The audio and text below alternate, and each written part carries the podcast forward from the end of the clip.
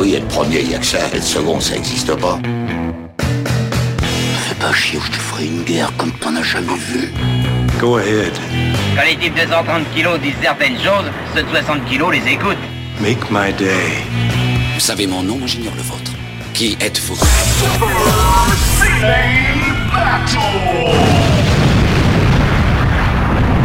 Le second, c'est un con. Super Ciné Battle, c'est le podcast où nous établissons le classement ultime du cinéma. Nous prenons vos listes de films que vous nous adressez pour les classer du meilleur au pire afin d'obtenir LA liste ultime du cinéma. Pour m'accompagner dans cette épreuve, j'ai à côté de moi le meilleur chasseur de nazis de Haute-Savoie. J'ai nommé Stéphane Boulet, alias Plugin Baby. Artung Baby, comment ça va? Eh ben écoute, euh, bonjour Daniel, bonjour à tous. Euh, bah ça va bien, ça va bien. Ce sont les vacances, donc forcément, moi ça va bien. Ah oui, c'est vrai que t'es en vacances toi. Eh oui, eh oui, eh oui. Est-ce que tu profites? Euh, bah écoute, euh, pas tant que ça parce que j'ai paradoxalement une tonne de boulot, donc euh, donc tu vois, on, essaye de, de faire tant bien que mal ce qu'il faut. Donc je profite pas tant que ça, mais bon, c'est pas des grave. projets, des projets cachés? Des projets cachés, Daniel. Exactement. J'adore quand tu dis ça parce que j'imagine en train de frotter les mains. C'est ça. Exactement. Et bon, moi je suis Daniel Andriev, Caméra Robotique sur Twitter, et donc vous êtes en train d'écouter Super Ciné Battle, épisode 44. Juste un petit mot, je voulais juste revenir euh, sur ce petit moment, bon moment que j'ai passé au festival Court Métrange. Est-ce que tu, je- tu en as entendu parler? Bah écoute, j'ai entendu parler vu que tu m'en as parlé. Voilà, Ah, donc, voilà. euh, tout C'est simplement. le festival de court métrage et il y en avait vraiment des super. J'espère pouvoir t'en montrer dès qu'ils seront disponibles. Euh, il y en a, il y en a des vraiment sacrément barrés. Il y en a un où il y avait John Carpenter lui-même qui fait un caméo Oh la vache. et, euh, et qui utilise en plus les musiques de John Carpenter de son dernier album. Tu sais le. Oh la vache. les soundtracks. C'était vraiment euh, spécial, euh, spécial pour te faire bonder, toi. Ah ouais, ouais, ouais, là, là, oui, c'est effectivement, ouais. Et, et puis en plus, en plus, ça s'est super bien passé. Il y a des membres de jury, vraiment, les membres du jury dont je faisais partie, étaient super. C'est vraiment bien passé. Et euh, le président du jury, c'était autre que Norman Spinrad, donc qui, qui est quand même un romancier de SF quand même très important et qui a écrit le fameux épisode euh, Doomsday Machine, euh, tu sais, un épisode culte de Star, de Star Trek, tu vois, de toute première euh, saison. Tu t'imagines l'âge qu'il a. Ouais, et surtout la renommée du gars, quoi. Oui, oui, C'est pas n'importe qui, c'est. pas genre n'importe. Oui, oui. je- Moi, j'étais là, genre, moi, je fais un podcast avec un mec à Haute-Savoie, tu vois. C'est vrai que t'avais l'air con, du coup, hein. Ah bah, devant les achievements des gens. Ouais, il y avait Nicolas Fructus dans le, dans le jury et lui, bon, j'ai fait une bande dessinée avec Jodorowsky, quoi. Ah ouais, Ou mais, le- eh, eh, mais toi, t'as partagé un plateau télé avec Danny Boone, tu vois Voilà, on Il y est- avait le mec qui a fait les- tous les, les- les effets spéciaux de Pacific Rim, quoi. et qui me racontait comment ça se passait sur le tournage avec. euh, Non, mais Daniel, il faut toujours une erreur de casting. Voilà. c'est comme ça. Là, c'était toi, bon. euh, Était-ce voilà. moi, vraiment? Anyway, c'était vraiment. J'ai passé un vrai bon moment. Et là, euh, je te dis, je suis un peu vénère. Je veux juste faire un tout petit mot euh, là-dessus. J'ai passé une semaine filmiquement exécrable. Ah Ah, toi, t'allais voir des comédies françaises. Ouais, ah bah exactement. Euh, j'ai vu, vu Daddy Cool euh, et je me suis dit, oh là là, c'est horrible. Et c'était que le lundi. et, et alors, tu sais quoi, c'est allé de mal en pis. J'ai vu ensuite les, les nouvelles aventures de Cendrillon. J'ai fait, ah putain, mais pourquoi je m'impose ça? Ah oui, Ouais. j'ai vu la bande-annonce. Hein, je, je- Et alors, mon pote, je peux te dire, là, c'est exceptionnel. On enregistre en début d'après-midi. Euh, ce soir, on enregistre MDR. Et je peux te dire qu'il y en a un qui va prendre cher. c'est euh, Épouse-moi, mon pote. Que j'ai vu hier. Et tu sais quoi J'ai été pris de pulsions meurtrières. J'avais envie de tout casser. J'avais envie de tout casser autour de moi. C'est rare qu'un un film ne me provoque pas autant de. Que me provoque autant d'effets de débectation. Je suis outré, je suis, je suis ulcéré, j'arrête pas d'en parler depuis hier. Ça a l'air trop bien. Ah, c'est horrible. C'est trop quoi bien. Je pense qu'il faudrait faire des After Eight spéciaux où je vous oblige à regarder une comédie que je me suis tapée cette année pour que vous, pour que vous témoigniez un peu de ce qui se passe. Euh, Mais c'est vrai que c'est- pas un mauvais concept. hein. Enfin, moi, je dis ça, mais c'est moi qui vais souffrir. C'est juste deux heures de votre temps, mais en même temps, mais après vous serez, vous serez en colère. On va proposer ça à Benjamin François. Tu sais, euh... Benjamin François Connais pas. Jamais entendu parler. connard. Donc là, j'étais en train de jouer à Mario, Mario Odyssey pour essayer de me calmer, mais tu vois, même, même le petit lapin là, il peut pas me calmer là, c'est fini là. Ah, mais moi, j'ai moi, j'ai un, bon truc, une bonne recommandation en fin d'émission pour passer tes nerfs, Daniel. Ah, ah, c'est ça qu'on veut. Bah écoute, on, on passe au programme de notre émission? Mais oui, mais oui, on est là pour ça. On va graver dans le marbre. T'es prêt? Le marbre est prêt. En général, tu me dis pas ça quand je dis t'es prêt. Oui, t'as vu, bah, eh, j'ai voulu te surprendre, tu vois. Tu m'as complètement déboussolé. Ah, voilà, voilà. Tu vois, ah, j'ai pété tout- toute la dynamique de l'émission là. Tous les chakras là. Alors pour nous faire parvenir des émissions, euh, des listes, c'est très simple. Euh, C'est trois films par liste, un titre, et puis vous nous l'envoyez à supercinébattle@gmail.com. Et comme vous le savez peut-être, on- parce qu'on a on blablate, mais on n'est pas repassé aux années 80. Eh Nos ouais. Notre génération coup de cœur. Exactement, les, les années, les vertueuses années 80. Parce que, faut le dire, les années 80, on re-regardait notre liste. On a déjà plus de 104 films classés. Euh, on est en train de dire où, où se situe le, le niveau entre le bon et le mauvais. Et, euh, et on regardait très très bas, très très bas, puisque on va juste re- re- se remémorer qu'est-ce que c'est que notre top 10. Et ben le top 10, il commence tout simplement par Robocop. Voilà. Euh, voilà, juste Robocop. Simplement. Ensuite, c'est Die Hard. Ensuite, il y a Akira. Akira. Putain, tu sais quoi Je me dis, putain, Akira qui est, qui est derrière Die Hard. Je, je- tu as vraiment dû forcer euh, les arguments là, ce ce jour-là, je pense. Ouais, mais c'est mérité, c'est mérité. C'est gravé dans le marbre en plus. C'est on gravé. Ah non, mais je peux plus rien on- y on faire. peut plus rien y faire. Maintenant, c'est la vérité. mais Akira est devant Blade Runner. T'as vu, voilà, en termes de concession, tu vois, je sais aussi, euh, voilà. Ouais, c'est vrai. Alors que, indéniablement, Akira a été influencé par, par Blade Runner d'une certaine manière. Bah, je crois que globalement tous les films qui sont sortis de science-fiction après 1982 ont été influencés par Blade Runner. Donc euh, voilà. Ensuite, il y a Raiders of the Lost Ark. Ensuite, Abyss. Ah, Mon, un de mes films coup de cœur des années 80. Genre, j'adore Abyss plus que, plus que beaucoup de choses dans le cinéma. Euh, Full Metal Jacket. Et oublié The Thing entre Abyss et Full Ah, Metal bah Jacket. oui, c'est vrai qu'il y a le, en septième The Thing. Neuvième Back to the Future. Et dixième, Mon voisin Totoro. Et alors, il y a des gens qui nous envoient Furio en liste, mais il est 11ème et il s'appelle Merry Christmas, Mr. Lawrence. Qui est donc le nom international. Voilà. Et euh, derrière, et euh, même le top 20, on peut se faire le top 20. The Fly Eh The oui. Fly, 12ème. E.T., Chrono- 13ème. Elephant Man, Predator. Polystory. Polystory Et oui, Polystory, lui-même en personne. Shining. euh, Pulsion. Ah, grand, grand film, Pulsion quand même. Invasion Los Angeles. Non, t'as oublié They Live. Oui, enfin, They Live, c'est le titre d'Invasion Los Ah oui, Angeles. pardon, excuse-moi, c'est vrai, c'est je suis bête. Invasion Los Angeles, encore un Carpenter. Euh, Who, Who Framed Roger Rabbit? Voilà. Qui clôt le top 20. Voilà, mais après, il y a encore Ran.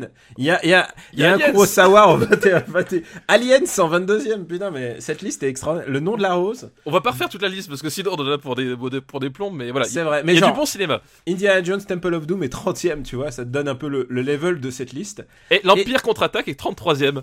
Ça, t'aimes bien le dire. Ah Oui, j'aime bien le dire. tu sais qu'il pourra, euh, irrémédiablement, il peut que baisser maintenant. Il va que baisser. Bah oui, oui, je suis navré de vous le dire, les gens, mais il va baisser. Alors, on va, avant de faire le, le- la fin, puisqu'on aime bien parler de la fin, on va regarder, on va se téléporter au moins dans les, dans les films 80. Et à partir de quand commencent vraiment les mauvais films? Alors, je vois Poursuite du Diamant Vert, c'est encore regardable. Bah, ah, moi, il y a The Blob. euh, Que, The que je- Blob, que je Les Rois du Gag, que je reverrai sans aucun problème. View for Kill, que j'adore. No, Running Man. Running Man, tu ne peux pas dire que c'est un Donc- mauvais donc- film. Donc, on redescend encore. Howard the Duck. Howard the Duck, je, le regarde sans aucun problème. gros capital tendresse. Et alors là, Critters, je crois que c'est le moment où... Ah, Critters, on commence vraiment à être là, voilà, la limite. euh, Critters, il est drôle, mais je pense pas que c'est un... enfin, c'est pas un film que j'aime revoir 36 fois, tu vois. Little Shop of Horrors, de la rigueur. Et là, là ouais, voilà, on, La là, petite on- sirène, ouais, là, bon, on commence, euh, voilà. Là, on est vraiment dans, dans ce qui commence à être problématique, ce qui veut dire que la, la liste des années 80 est quand même blindée. Blindé. Et, et la petite sirène, on- c'est là où on a commencé à vraiment tiquer tous les deux, c'est le 90ème de la liste, quoi. Faut Voilà. descendre vraiment bas, quoi. Voilà, les derniers, c'est Legends, quand même, quand même Legends. Cobra, alors Cobra, tu sais quoi? Ah, J'ai de la tendresse pour Cobra. J'ai encore de la tendresse pour Cobra, hein. Oui, mais non, il y a- il y a une forme de tendresse pour Cobra, je peux tout à fait le comprendre. Ah ouais, moi, je suis les années canon, quoi. Et Kamikaze, Cyborg, et là, le dernier, alors aucune forme de tendresse pour le dernier. Le passage. Voilà. Le passage, voilà. Ben, je crois qu'on on est, on a une grosse liste, quand même. tu, tu sais que ce- tu sais que cette semaine, j'ai- tenu dans mes mains la, la, la bande originale vinyle de- du passage. hein, chez... Tu me l'as acheté? Ah non, je te l'ai pas acheté. J'étais chez un, chez un ami qui est collectionneur de vinyle et, et il m'a montré sa pièce maîtresse. Voilà, Putain, le mais- passage. Dire que j'ai j'ai un cadeau de, de cet acabit-là pour toi. Pour la Oh la prochaine fois où on se voit. Oh la vache. J'ai hâte. Est-ce qu'on commencerait pas? Ah bah oui. Moi j'étais prêt dans le ventre de ma mère là. On y va, on y va. Let's do it. Alors, première liste qui nous est envoyée par Arfang. Merci Arfang pour ta liste. C'est une liste qui s'appelle Liste alcoolique anonyme. Aucune référence à mon mode de vie, c'est ça? Non, beaucoup de gens qui, euh, visiblement beaucoup de gens qui ont des problèmes d'alcool dans cette liste. Et euh, en rappelant que l'abus d'alcool est vraiment mauvais pour la santé. Toi, tu bois quasiment pas, toi. Euh, si, mais je bois raisonnablement. Et tu bois de la bière en Je, plus, toi? je bois que, je bois que de la bière en fait. Ouais. T'es pas un mec à vin déjà. Bah non, le, Ouais. je préfère le, le jus de raisin, tu vois. D'accord. Quitte à boire du jus de raisin tant que ce soit bon. Alors, on va commencer par cette liste avec un film qui nous tient à cœur. Et ça va pas te surprendre qu'on va le faire en premier, puisque en fait, Oui. c'est un fi- film sur lequel on a débattu longtemps en se disant il Exactement. faut qu'on le fasse. Ouais. Et c'est un film qui est sorti en 89 aux États-Unis, En mai 89. en mai 89, et en France, il est sorti euh, Le 3 janvier 90. 3 janvier 90. Ouais. Donc, exceptionnellement, pour ce film-là, on a décidé de le considérer comme un film des années 80. Oui, parce qu'en fait, moi je trouvais ça plus intéressant de prendre ce film-là comme un marqueur de la fin des années 80 que comme un marqueur des années 90, parce que c'est pas du tout un marqueur du début des années 90, c'est vraiment un, un- un- un marqueur de la fin des années 80. Vraiment, c'est ce film-là, c'est un pur film des années 80, quoi. Et alors, ce film, c'est Road Fucking House. Voilà, Roadhouse. Voilà. Putain, putain, rien, que- rien que de l'évoquer, j'aime, j'aime ce film. Voilà, avec, avec Patrick Swayze. Euh, et, et- Roadhouse, enfin, ce qui- ce qu'il faut bien avoir en tête, euh, Roadhouse, l'histoire, ça raconte l'histoire du, euh, du meilleur videur de boîte de nuit des États-Unis. Il est présenté comme tel, Ouais. mais qui est aussi un homme sensible parce qu'il a un diplôme en philosophie. Et je n'invente rien. Et, et voilà. Et rien C'est que vrai, c'est vrai. Et, euh, parce qu'il y a un concours des meilleurs, des meilleurs Voilà. videurs. Il y, a- il y a- il y a- il y a quelque part un classement officiel des meilleurs videurs de boîtes de nuit. Euh, et en plus, lui, c'est un veilleur de boîte de nuit philosophe. Que demande le peuple Voilà, c'est et c'est Patrick Swayze. Donc autant dire qu'il pue le sexe à 14 km à la ronde, quoi. Alors, Patrick Swayze de l'époque, et puis, euh, puis oui, en plus, c'est un, un videur de boîte de nuit blancos, tu vois. C'est pas, il, n'est pas du tout dans le cliché du, du videur de boîte de nuit qui apparaîtront dans le cinéma tout, ah, juste après, en fait. oui, presque. oui, exactement. Ouais, ouais mais je, je crois qu'ils sont arrivés tellement haut dans le boîte de nuit game, videur de boîte de nuit game avec Roadhouse, qu'après ils se sont dit, il faut qu'on change de paradigme, sinon on aurait l'air ridicule. Et, et c'est un film, autant le dire, c'est un film aussi bête que réjouissant. Oui, voilà, mais le, le- le pitch déjà, enfin la présentation de- du personnage principal vous, vous laisse voir la couleur, mais le, ce film est d'une connerie euh, euh, succulente. Enfin, c'est c'est c'est c'est vraiment c'est vraiment génial à ce stade-là, quoi. Il existe des montages sur Internet où il y a tous les coups de poing, tous les coups de poing que met Patrick Swayze pendant le, le film. C'est à hurler de rire parce que c'est vraiment de la grosse patate, c'est de la Oui. grosse patate à l'américaine. C'est ça, c'est que c'est un film et, et c'est un, cas euh, unique en son genre, c'est que c'est un, un, un film de euh, baston de bar. C'est juste ça le propos. C'est en fait le, le- en gros il y a, il y a un bar sur euh, dans- une ville où le, le, le mec il n'arrive pas à faire rentrer les gens parce que c'est hyper mal famé. Donc il fait appel à Patrick Swayze qui est, je le rappelle, le meilleur videur de boîte de nuit des États-Unis, diplômé en philosophie. Euh, il le fait venir pour bah, euh, nettoyer l'endroit et, euh, et faire que bah, son rad finalement ça devienne un endroit fréquentable pour, tout le monde. Et évidemment, derrière ça se cache une histoire de, vilains propriétaires terriens qui, qui maltraitent la population, qui les raquettent, etc. Voilà. Mais le, le, propos même du film, c'est un film consacré à la bagarre de bar. Voilà. Un film de mec bourré qui se tape sur la gueule. C'est un peu violent. Ah oui, un peu. Bah, il y a, il y a- il y a la, il y a la scène culte, la scène culte- parce que évidemment, Patrick Swayze, il n'a pas qu'un diplôme en philosophie, il a aussi des fêlures. Et sa fêlure, c'est, on le découvre, c'est que il est tellement fort que quand il ne se contrôle pas, il arrache la glotte des gens à main nue. C'est vrai, il y a l'arrachage de la glotte déjà. Putain, Mais je- quel, quel grand film, putain. Voilà, il, il arrive, il chope la glotte ou la trachée, je sais plus, la... et il l'arrache à main nue et et c'est magique. Euh, Avouons-le, avouons-le, c'est proprement magique de se dire je vais faire un film où, la fêlure de mon personnage c'est putain merde, je suis trop balèze, j'arrête des, j'arrache des trachées à main. Et ouais, voilà. Alors il faut dire, c'est un film qui a été euh, conspué à sa sortie. Oui. Vraiment, euh, on lui chiait dessus. Oui, bah rappelons-le, c'est quand même très con. Hein. Oui, c'est quand même stupide. Mais euh, il, a, il a été euh, lauréat. On- C'est marrant parce qu'on en a. J'ai l'impression d'en a pas en avoir parlé pendant plus de 40 numéros. quoi. Enfin, qu'on a Ah, quitté les et- années 80. Et les tellement- vont revenir, c'est ça? Les Razzie Awards. Ils l'ont tous nommé genre meilleur, pire film, pire machin. Et. Et putain, c'est un film génial quoi. Mais oui, C'est- super drôle. Enfin, c'est, c'est, c'est, c'est- enfin, ça, ça fait partie de, de, de, de ces, de ces miracles des années 80 où vraiment ils étaient complètement dans l'innocence. C'est-à-dire que euh, c'est, pas du tout un film cynique sur ce qu'il montre, c'est vraiment un genre, c'est hyper premier degré sur ce qu'il essaie de, de nous montrer. Sauf que c'est tellement con que ça atteint un niveau d'excellence qu'on peut plus atteindre. Et, et en fait, euh, tu, Oui, ce genre de film n'existera plus, quoi. N'existera plus, c'est ça, voilà. Et c'est pour ça que je dis, c'est vraiment un, un- un témoignage de, de, de la fin des années 80, parce que après les années 90, on- les, les, les héros vont être, vont être différents. Euh, voilà, lui, c'est vraiment un pur héros des années 80, tout est full premier degré, euh, et, et alors que c'est complètement absurde. Mais s'il y a vraiment un truc qui, objectivement, euh, fait que je trouve ce film euh, que enfin déjà je trouve qu'il est qui déjà tu t'ennuies pas tu t'emmerdes pas dans ce film Ah là non, il y a des coups de pied, des coups de poing. des coups de pied des coups de poing on arrache Ouais. des, des trachées il y a y a des dialogues fabuleux comme Ah, Il y, a- il y a des quotes, mais génial. Genre, voilà genre quand il se fait soigner, il fait Pain hurts. Voilà, exactement. C'est débile. C'est absolument génial. Mais c'est vraiment un point que, que- qui, qui, moi, que moi j'adore dans ce film-là, purement objectivement, c'est le travail de Dean Cundy à la photographie. Ah bah ouais, c'est vraiment une patte très particulière. C'est Dean Cundy, enfin voilà, c'est un des collaborateurs de, John Carpenter, euh, d'aussi de Spielberg sur ces années euh, avant qu'il rencontre euh, Janusz Kaminski. Donc c'est un très grand euh, chef-op, un type que, j'aime énormément. Et Roadhouse, enfin vraiment cette espèce d'atmosphère nocturne euh, qui sent la sueur, enfin vraiment c'est l'image sans la sueur, mais c'est hyper stylisé. Enfin, il y a vraiment, le- je trouve l'image, la lumière de Rodos vraiment, euh, bah, vraiment superbe en fait. Et c'est Ouais, un, objet esthétique que je trouve vraiment fascinant quoi. Et puis Michael Kamen à la musique. Et Michael Kamen, Michael Kamen à qui on doit le score de Die Hard notamment. De Die Hard et, et de License to Kill. de- Ah bah oui, bah il faut bien autre, manger. autre grand James Bond. Ah, c'est pas, c'est pas son meilleur, hein, faut dire. C'est- pas le voilà. meilleur score de James Bond ever. C'est ça, c'est- pas son travail le plus remarquable. Voilà. Euh, pff, alors, où est-ce qu'on va mettre ce film en, en sachant que il est, il est stupide, Mais il et est qu'on génial. l'adore, et qu'on l'adore, et que on a un point très marqué dans les Oui. années 50. C'est le film 50, on n'en a pas parlé, mais il est très important pour nous, c'est Over the Top. Over the top. Alors, alors, est-ce que c'est mieux ou moins bien que Over the... Putain, Kiki est sous Over the Top? Mais, putain, les, mecs, bourrés, ils vont croire qu'on a fait l'émission bourrée, c'est pas possible.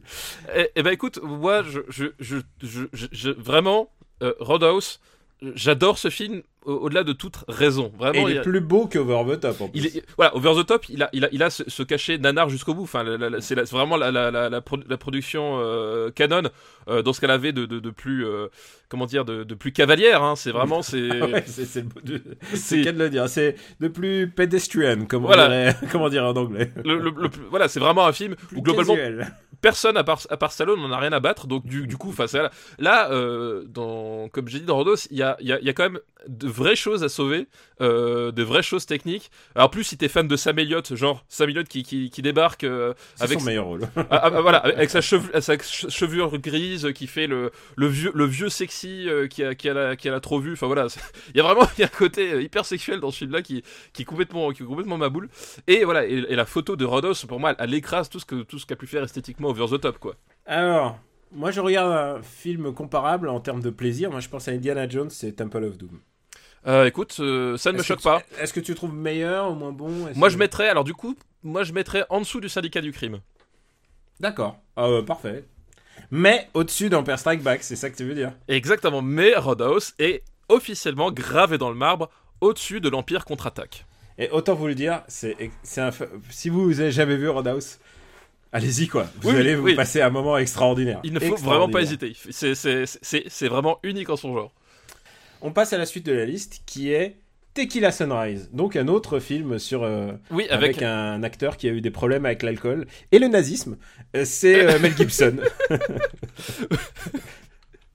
C'est vrai, c'est vrai, c'est vrai. Le fondamentalisme d'une manière générale. Euh, Te- Tequila Sunrise, donc je me rappelle plus qui c'est qui a. Qui qui a... réalise, c'est Rob- Robert Town.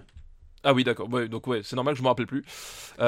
Tequila Sunrise, Donc, Ouais, Robert Town hein, qui a pas marqué vraiment les, Non. c'est les esprits en termes de réalisation. C'est un, c'est un scénariste, il a scénarisé euh, genre Greystoke, tu vois, des trucs comme ça. et dans, dans mon souvenir, c'est une histoire de. En fait, c'est Kurt Russell et Mel Gibson, ils sont amis depuis l'enfance. Euh, Kurt Russell, il, il a trouvé la vocation dans. Il y en a un qui, il y en a un qui est ancien trafiquant de drogue et l'autre qui est flic. Voilà, l'autre qui est flic Ouais. et euh, qui abuse du gel pour les cheveux. Euh, Parce qu'il faut le dire, le- le- la, quantité, flic. la, la quantité de gel dans les cheveux de Kurt Russell dans ce film-là est assez hallucinante. Euh, je sais pas comment est-ce qu'ils ont fait pour, pour faire les éclairages, mais ça devait, ça devait refléter de la lumière de- dans tous les sens, ça devait être pas, pas- difficilement gérable. Et le méchant est joué par euh, Raoul Julia. Et voilà, et le méchant est Évidemment, parce qu'il jouait le mexicano, le méchant, le Exactement. méchant mexicain, ce qui est, devient le méchant traditionnel de la fin des années 80 Ah bah, complètement. aux États-Unis. à tel point que même chez James Bond, Le mé- James Bond, Voilà. License to Kill, Voilà. le méchant, euh, eh, sauf qu'il est joué par un Italien. euh. Oui, bon, ouais, vaguement, ça va, c'est bon, c'est pareil, hein, tu, tu vas pas emmerder. C'est au sud de la Loire, c'est pareil, hein, je veux dire, euh, on s'en fout. Oui, pour eux c'est pareil, italien, espagnol, euh, mexicain. Mexicain, c'est kiff kiff. Même brousouf. Donc Tequila Sunrise et euh, alors un film un peu plus mineur, on va dire. C'est Ouais, Michel ouais. Pfeiffer au milieu, le triangle Voilà. amoureux. Voilà, il y a un triangle amoureux avec Michel Pfeiffer et euh, effectivement le le le, le t'as t'as tout t'as toute l'imagerie euh, parce que ça je sais plus si ça se passe en Floride je crois ou en, ou en Californie je sais plus un des deux mais euh, je me souviens de, de, de ces images avec de, de, soleil couchant orangé avec euh, avec le, le c'est- c'est Ah, c'est- les années d'après Miami Vice, Ouais. la série, j'entends. exactement, c'est avec ces, ces, ces- ces espèces de, personnages qui traînent leur, leur mal-être sur des balançoires en discutant entre hommes parce qu'ils sont fragiles, tout ça, blablabla. Et je me rappelle surtout de, scènes de sexe entre Mel Gibson et Michel Pfeiffer Mm. qui sont particulièrement gênantes. Euh, parce que vraiment, C'est vrai. c'est vraiment tourné comme dans un, comme dans un, un film érotique euh, de troisième partie de soirée sur M6. quoi. C'est vraiment hyper, hyper gênant. Et en plus, t'as t'as tout le.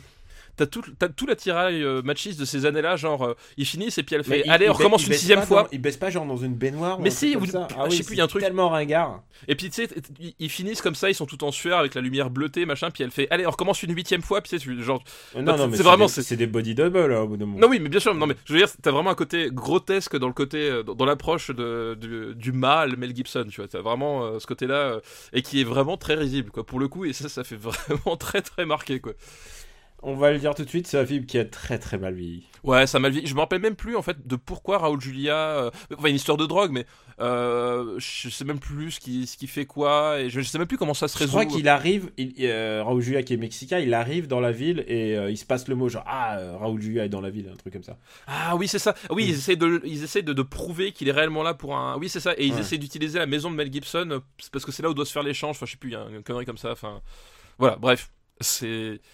Ouais, c'est voilà. pas, un- c'est pas un très bon polar. Ça, euh, montre, ça montre que vendre de la drogue, c'est pas bien. Ah bah non, c'est pas bien. C'est pas bien. Sauf, sauf si c'est vous qui la vendez à ce moment-là, c'est bien pour votre compte en banque, mais c'est tout. Putain, si tu mets de l'argent de, la drogue sur le compte en banque, c'est que tu n'as rien compris. Bah, je comprends pas comment est-ce qu'ils m'ont attrapé. C'est bizarre. tu sais, ça rappelle cette scène dans The Wire quand il, quand il fait Tu es en train de prendre des notes. euh, oui, T'es en train de prendre des notes. exactement. Euh, Rendez-vous mafieux. Je me rappelle tout à fait de la scène, ouais. Et voilà, The Wire, tu me parles. Your, your nigga taking notes. The, The Wire, il y a 60 épisodes d'une heure. Tu me dis une scène, je me rappelle parfaitement. Là, Take la Sunrise, ça dure moins de deux heures. Je suis pas capable de citer un moment du film. Voilà. Alors que, ouais, c'est vrai, on pourrait faire un quiz des scènes de The Wire. Moi, je suis prêt. hein. Ah bah, ouais, je suis prêt dans le vent de ma mère pour ça. Bon, où est-ce qu'on le met en sachant qu'on va, on va commencer très très bas Et je pense que. Est-ce que j'aurais plus de plaisir à revoir la, à la poursuite du diamant vert? Ah ouais, c'est quand même plus rigolo. euh, j'ai plus de plaisir à regarder The Blob. J'ai plus de plaisir à regarder Running Man. Ouais, aussi. Euh, Euh, je crois que entre la petite sirène et Big, peut-être. euh, ouais. Peut- ouais. Au-dessus de l'aigle de fer, quand même. Allez, au-dessus de la glace de fer, voilà. Mais au-dessus de Splash? Euh, Ah, dans Splash, a pas Kurt Russell. Ouais, ok. Big. Ouais, allez hop, en dessous de Big. de Big, ok. Ouais. Un peu de compassion pour Ron Howard. Tu veux dire le réalisateur de, de Han, Solo, euh, Solo Movie, là? Exactement. Exactement. Oui, oui, le, le mec qu'on a balancé sur le projet. C'est ça, le, le- le mec, on lui a fait Ron, tu fais rien? Il fait non, bah écoute, on a un truc pour toi.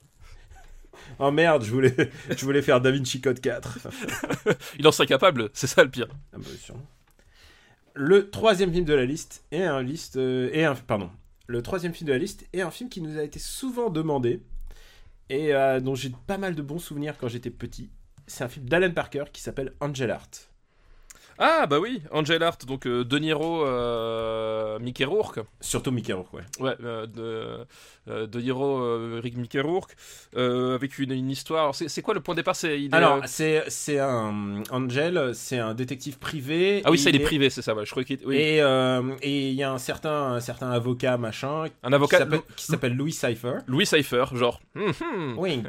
c'est ça. qui l'engage pour retrouver un mec qui a, qui a disparu et, et le mec a disparu évidemment dans la Nouvelle-Orléans, je crois.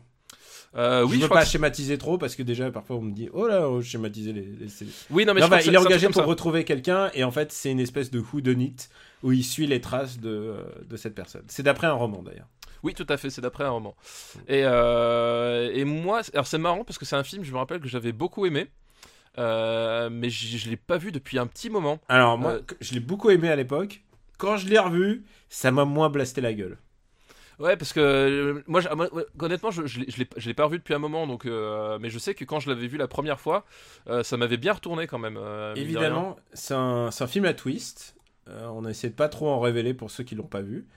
Mais, mais qui a encore une espèce de fraîcheur et surtout c'est assez bien filmé en fait. Alan Bah oui, Parker, c'est ça en fait. Alan Parker était au top de sa forme à l'époque. Voilà, c'est- quand même Alan Parker derrière la, la- la- la caméra et, et, et vraiment c'est un type, il sait, il sait poser des ambiances et surtout, euh, a un truc que moi j'adore chez Alan Parker, c'est que il sait poser des ambiances et surtout il sait les faire glisser. C'est-à-dire que c'est- c'est un truc que je trouve très caractéristique du cinéma de d'Alan Parker, c'est que il, pose un contexte, etc., qui est très, très prégnant et il sait vraiment te le faire doucement glisser en même temps que le Vers un peu vers la folie et Ouais, c'est un peu ça ce qui se passe. Exactement. C'est en train de basculer dans la folie quoi. En, en même temps que le personnage, en fait, il sait amener tout le contexte, tout le, toute la mise en scène avec le- la, la folie du personnage et vraiment et, et il sait faire le, le- il sait rendre le côté euh, piège en fait. Il y a vraiment un côté, euh, un côté, enfin le, le mec au bout d'un moment il, il- il devient euh, prisonnier de, son, sa propre, folie, de sa, propre paranoïa, tout ça. Puis en plus, effectivement, il y a le côté mystérieux. Enfin, vraiment, et ça, c'est un truc que je trouve que Anne Parker sait faire vraiment de façon euh, excellente, quoi.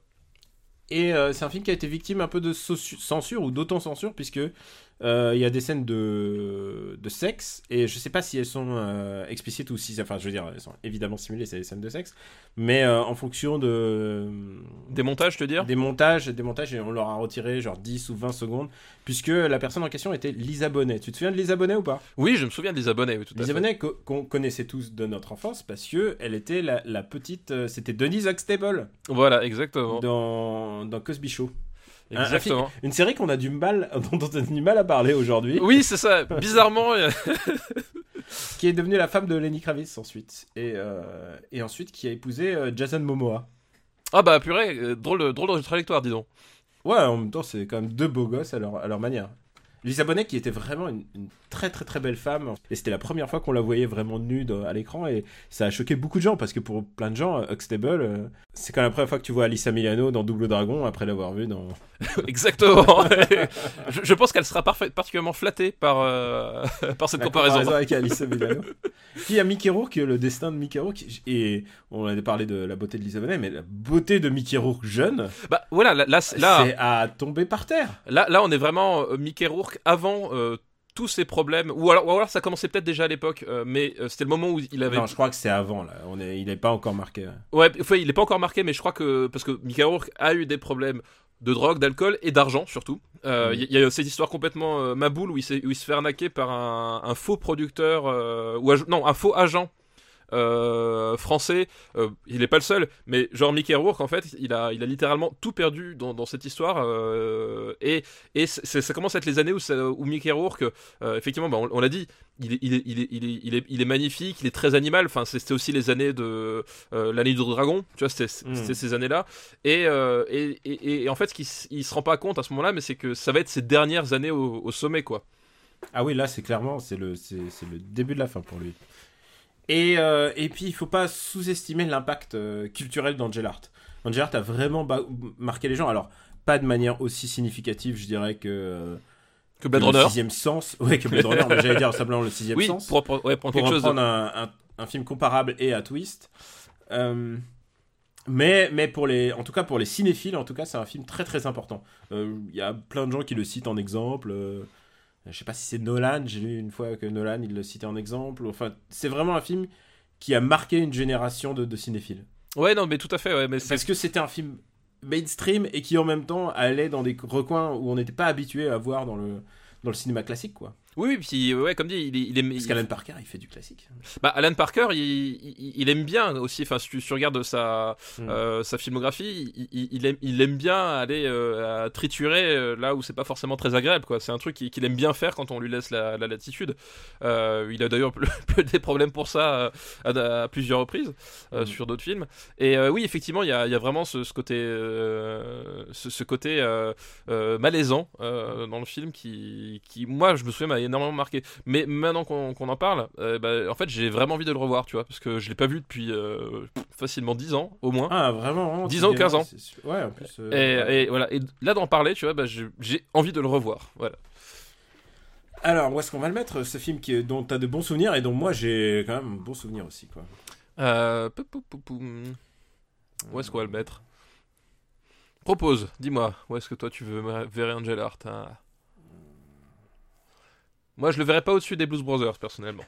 Je le vois pas au-dessus de Blue Brothers, j'allais te le dire. Euh, c'est- Mais par exemple, tu vois, au-dessus de Karate Kid, euh, sous Beverly Hills Cop, qui est aussi une barrière euh, mémorielle pour beaucoup de gens, enfin une espèce de. de Ouais. Oh, écoute, ouais. Même, même, je serais. Non, même mieux, je suis capable de le mettre entre un fauteuil pour deux et un Non, je déconne. entre Escape from New York et Beverly Hills Cop. Moi, je le mettrais. Euh, je laisserais Escape from New York au-dessus, quand même. Parce, parce que Kurt Russell. Ça va être l'argument. La dernière fois, c'était Nicolas Cage. Là, ça va être l'argument Kurt Russell, tu vois. Ok, je t'entends, je t'entends. Angel Art, un film que vous auriez, vous auriez vraiment raison de, de redécouvrir aujourd'hui. Ah oui, tout à fait, ouais. Alors, euh, ben, c'est fini pour cette liste. Merci pour cette liste, cette excellente liste. On passe à une autre liste qui nous est envoyée par Yvan Mathioni. Merci Yvan pour ta liste. Et c'est une liste qui s'appelle Au moment, Jésus qui n'allait pas s'en sortir. Très bon, les jeux de mots, très bon. On enlève le premier qui est Angel Art, Ah bah oui, de l'enfer. Voilà. Oui. Et les deux films de la liste, c'était pour compléter un peu euh, nos films d'horreur. Et le premier de la liste, c'est Freddy et les griffes de la nuit, que je suppose que tu as vu. Ah, mais évidemment que j'ai vu. Ah là là, Freddy, Freddy, Freddy, euh, Wes Craven. Euh, Wes Craven avec euh, Johnny Depp aussi, dans son premier rôle au cinéma. Avant même 21 Jump Street. avant 21 Jump Street, un, un film que Johnny Depp déteste. Euh, il, il a dit il dans- pas la star. et parce qu'il est pas la star, il a dit dans une dans une dans une interview qu'il pouvait il, il voudrait bien faire sauter à la mitrailleuse tous les postes télé qui diffusent les griffes de la nuit. Alors qu'il assume 21 Jump Street. Donc bon parfois tu vois les Mais 21 Jump Street aussi était une, était une série assez bien produite. Après, faut, faut aller croire que tous ces mecs de 30 ans euh, voilà euh, étaient, faisaient passer pour des mecs de infiltrés 16. au lycée, quoi. voilà, c'est ça. Mais du coup, oui, les, les griffes de la nuit, de la nuit, voilà, avec donc l'histoire, c'est celle de Freddy Krueger. Un, euh, dans celui-là, tu ne sais pas encore exactement sa nature, mais c'est un, boogeyman, un tueur. Le film est un slasher, donc euh, on tue des adolescents, c'est le principe. Euh, sauf que cette fois-ci, il tue les adolescents dans leur cauchemar. Et il va chercher les adolescents dans, leur, dans leur cauchemar. Et Freddy, évidemment, c'est cette espèce de, de, de pull rayé vert et rouge. C'est ce visage brûlé, ce chapeau et ces fameuses gants avec des griffes au bout. Et, euh, et, voilà, et donc c'est comme dit, c'est la particularité de, ce schla- slasher-là par rapport à tous les autres, c'est que euh, ça se passe dans les rêves des adolescents, donc du coup il y a toute une dimension onirique euh, bah, qui permet à Wes Craven un peu bah, de, se faire plaisir, c'est-à-dire qu'il il prend tout le contexte onirique, tout ce que ça permet, puisque finalement dans les rêves tu n'as plus de limitation, pour, faire des séquences de terreur et de, et meurtre voilà, complètement grandiloquentes et très graphiques. Quoi. Moi, c'est un, film que je trouve grandiose déjà Ouais. euh, par la, la, la prestation de Robert Englund euh, sous le masque de, de Freddy. C'est lui qui va faire euh, Freddy dans toutes les suites jusqu'au remake. Euh, voilà, parce qu'ils en ont fait un remake que je ne vous conseille absolument pas. Mais c'est un vrai acteur qu'on voit parfois sans son masque. hein. Voilà, ouais. Bah, on le voit d'ailleurs dans, dans un des Freddy, dans, dans Freddy sort de la nuit, euh, il y, a, y a Robert Englund qui joue le, le, le rôle de Robert Englund en train de reprendre le rôle de Freddy. Et puis en général, quand on le sort, euh, Englund, c'est en général c'est du clin d'œil. Je me souviens, genre Urban Legend. euh, Oui, voilà, exactement. tu vois, en général, c'est eh, on l'a pris l'acteur qui. Oh, c'est voilà. comme comme placer l'acteur qui, qui joue euh, Boba Fett, quoi. Tu vois. Exactement. Robert Englund, les, gens s'en souviennent aussi, peut-être, c'était un, c'était le gentil lézard dans V. Ah, c'est vrai. C'était le gentil lézard dans V.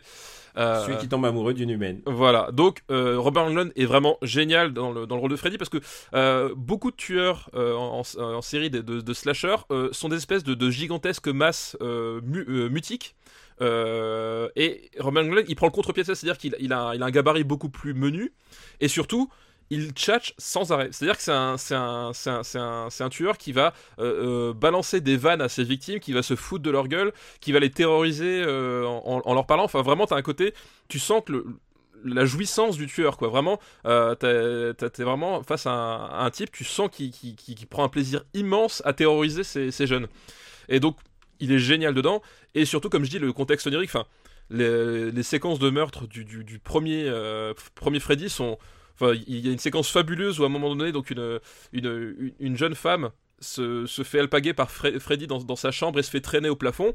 Et en fait, et tu, tu, tu vois la séquence à travers les yeux des personnages qui sont dans la chambre avec elle, qui eux sont réveillés. Donc en fait, tu, vois en fait l'interaction et tu vois. moi, je me rappelle quand j'étais môme. Cette séquence, donc cette nana au plafond qui est en train de se tordre de douleur dans tous les sens, et tu vois bah, le, le- le ventre de la nana s'ouvrir sous l'impulsion des griffes, sauf que tu vois pas le coup de griffe, mais tu vois le, uniquement le résultat dans, dans le monde réel, quoi. Et euh, c'est hyper, enfin, c'est- ma boule, et encore aujourd'hui, c'est des séquences qui fonctionnent. euh, euh, Enfin, c'est voilà, il y a euh, la, la mise en scène de Wes Je Craven. repense à, à Carrie euh, qui est sorti, euh, qui ressort en salle là bientôt et c'est comparable en termes d'impact en fait. Ah oui, c'est vraiment de, de débrouillardise et d'impact. Voilà, et, de, de- mais surtout de génie de mise en scène, c'est qu'à un moment donné, le, le type, enfin vraiment, c'est un film, tu sens qu'il a été pensé autour de certaines séquences clés et qu'il a mis toute son énergie dedans pour pas les rater. Et vraiment, c'est, enfin, c'est, enfin, je, trouve ce film vraiment, vraiment génial. Et autant te dire que quand je l'ai vu quand j'étais môme, je ne voulais plus dormir après. Voilà. Est-ce que tu t'endormais en écoutant Don't Fear the Reaper? Ouais, exactement. qui est, qui est en plus, euh, c'est le fi- premier film qui a vraiment utilisé cette chanson et qui est du Blue Oyster Club et c'est devenu euh, ensuite un truc super connu. Super, super culte, excellente Puisque- chanson. ouais. Puisqu'il l'entend pendant qu'il pionce. Donc euh, non voilà vraiment euh, grand grand film quoi. Enfin euh, j'a- j'a- j'a- j'adore et c'est sans doute mon, mon Craven préféré quoi. Un film d'horreur, un film d'horreur est tellement parodié en plus. Mais oui en fait c'est ça c'est qu'il y a, une distance et c'est ça que c'est un, équilibre qui est très bien fait c'est à dire que on n'est pas dans le enfin on n'est pas dans la parodie on est dans le pastiche un peu c'est à dire que euh, il retourne les codes mais en même temps il, offre un vrai spectacle enfin un peu comme OSS 117 à sa façon dire que euh, oui on est dans on, se moque un peu des, des codes du genre mais on n'oublie pas à un moment donné de faire un vrai film de genre qui donne la satisfaction au, au, au spectateur à travers le traitement de ses personnages et de ses séquences fortes quoi Où est-ce qu'on va le mettre? Euh, et ben écoute euh, autant te dire que pour moi ça va assez haut Ah, Euh, au-dessus de Karate Kid? Oh oui, largement au-dessus de Karate Kid, ouais. Moi, euh, moi, je le mettrais par exemple au-dessus de, aux alentours de Veilive, 19ème place. Euh, je préfère Veilive, justement. Ouais, ok. Et, et je préfère Aliens, mais Aliens c'est ma barrière basse, donc c'est pas une c'est pas, je suis pas très loin. Ouais, c'est ça. On est, on est dans les, dans les, Ouais. dans les cordes. Euh, bah écoute, on peut laisser juste en dessous d'Aliens. C'est pas, c'est pas choquant, tu vois. Moi, ça. Non, mais ça reste quand même, ça reste quand même le très très haut du peloton, quoi. Le traître du peloton. Et d'ailleurs, euh, euh, à petit aparté, la, la saga Freddy, donc tous les films qui, qui vont suivre après, à, à mon sens, ça reste euh, la, la saga la plus, la plus intéressante et la plus consistante en termes de, de, en termes artistiques sur la longueur, quoi. C'est-à-dire que globalement, j'aime tous les Freddy jusqu'au jusqu'au 6. Euh, même si le 6, il y a beaucoup de choses à dire, mais vraiment, et il y a peu de séries d'horreur qui ont réussi J'ai à pas vu tous les Freddy, attention, on me les a. ah non, je te, je te spoil pas, mais vraiment, je, je trouve qu'il y a, le, le- le concept et euh, il y a notamment un Freddy qui est fait par Renny Harlin.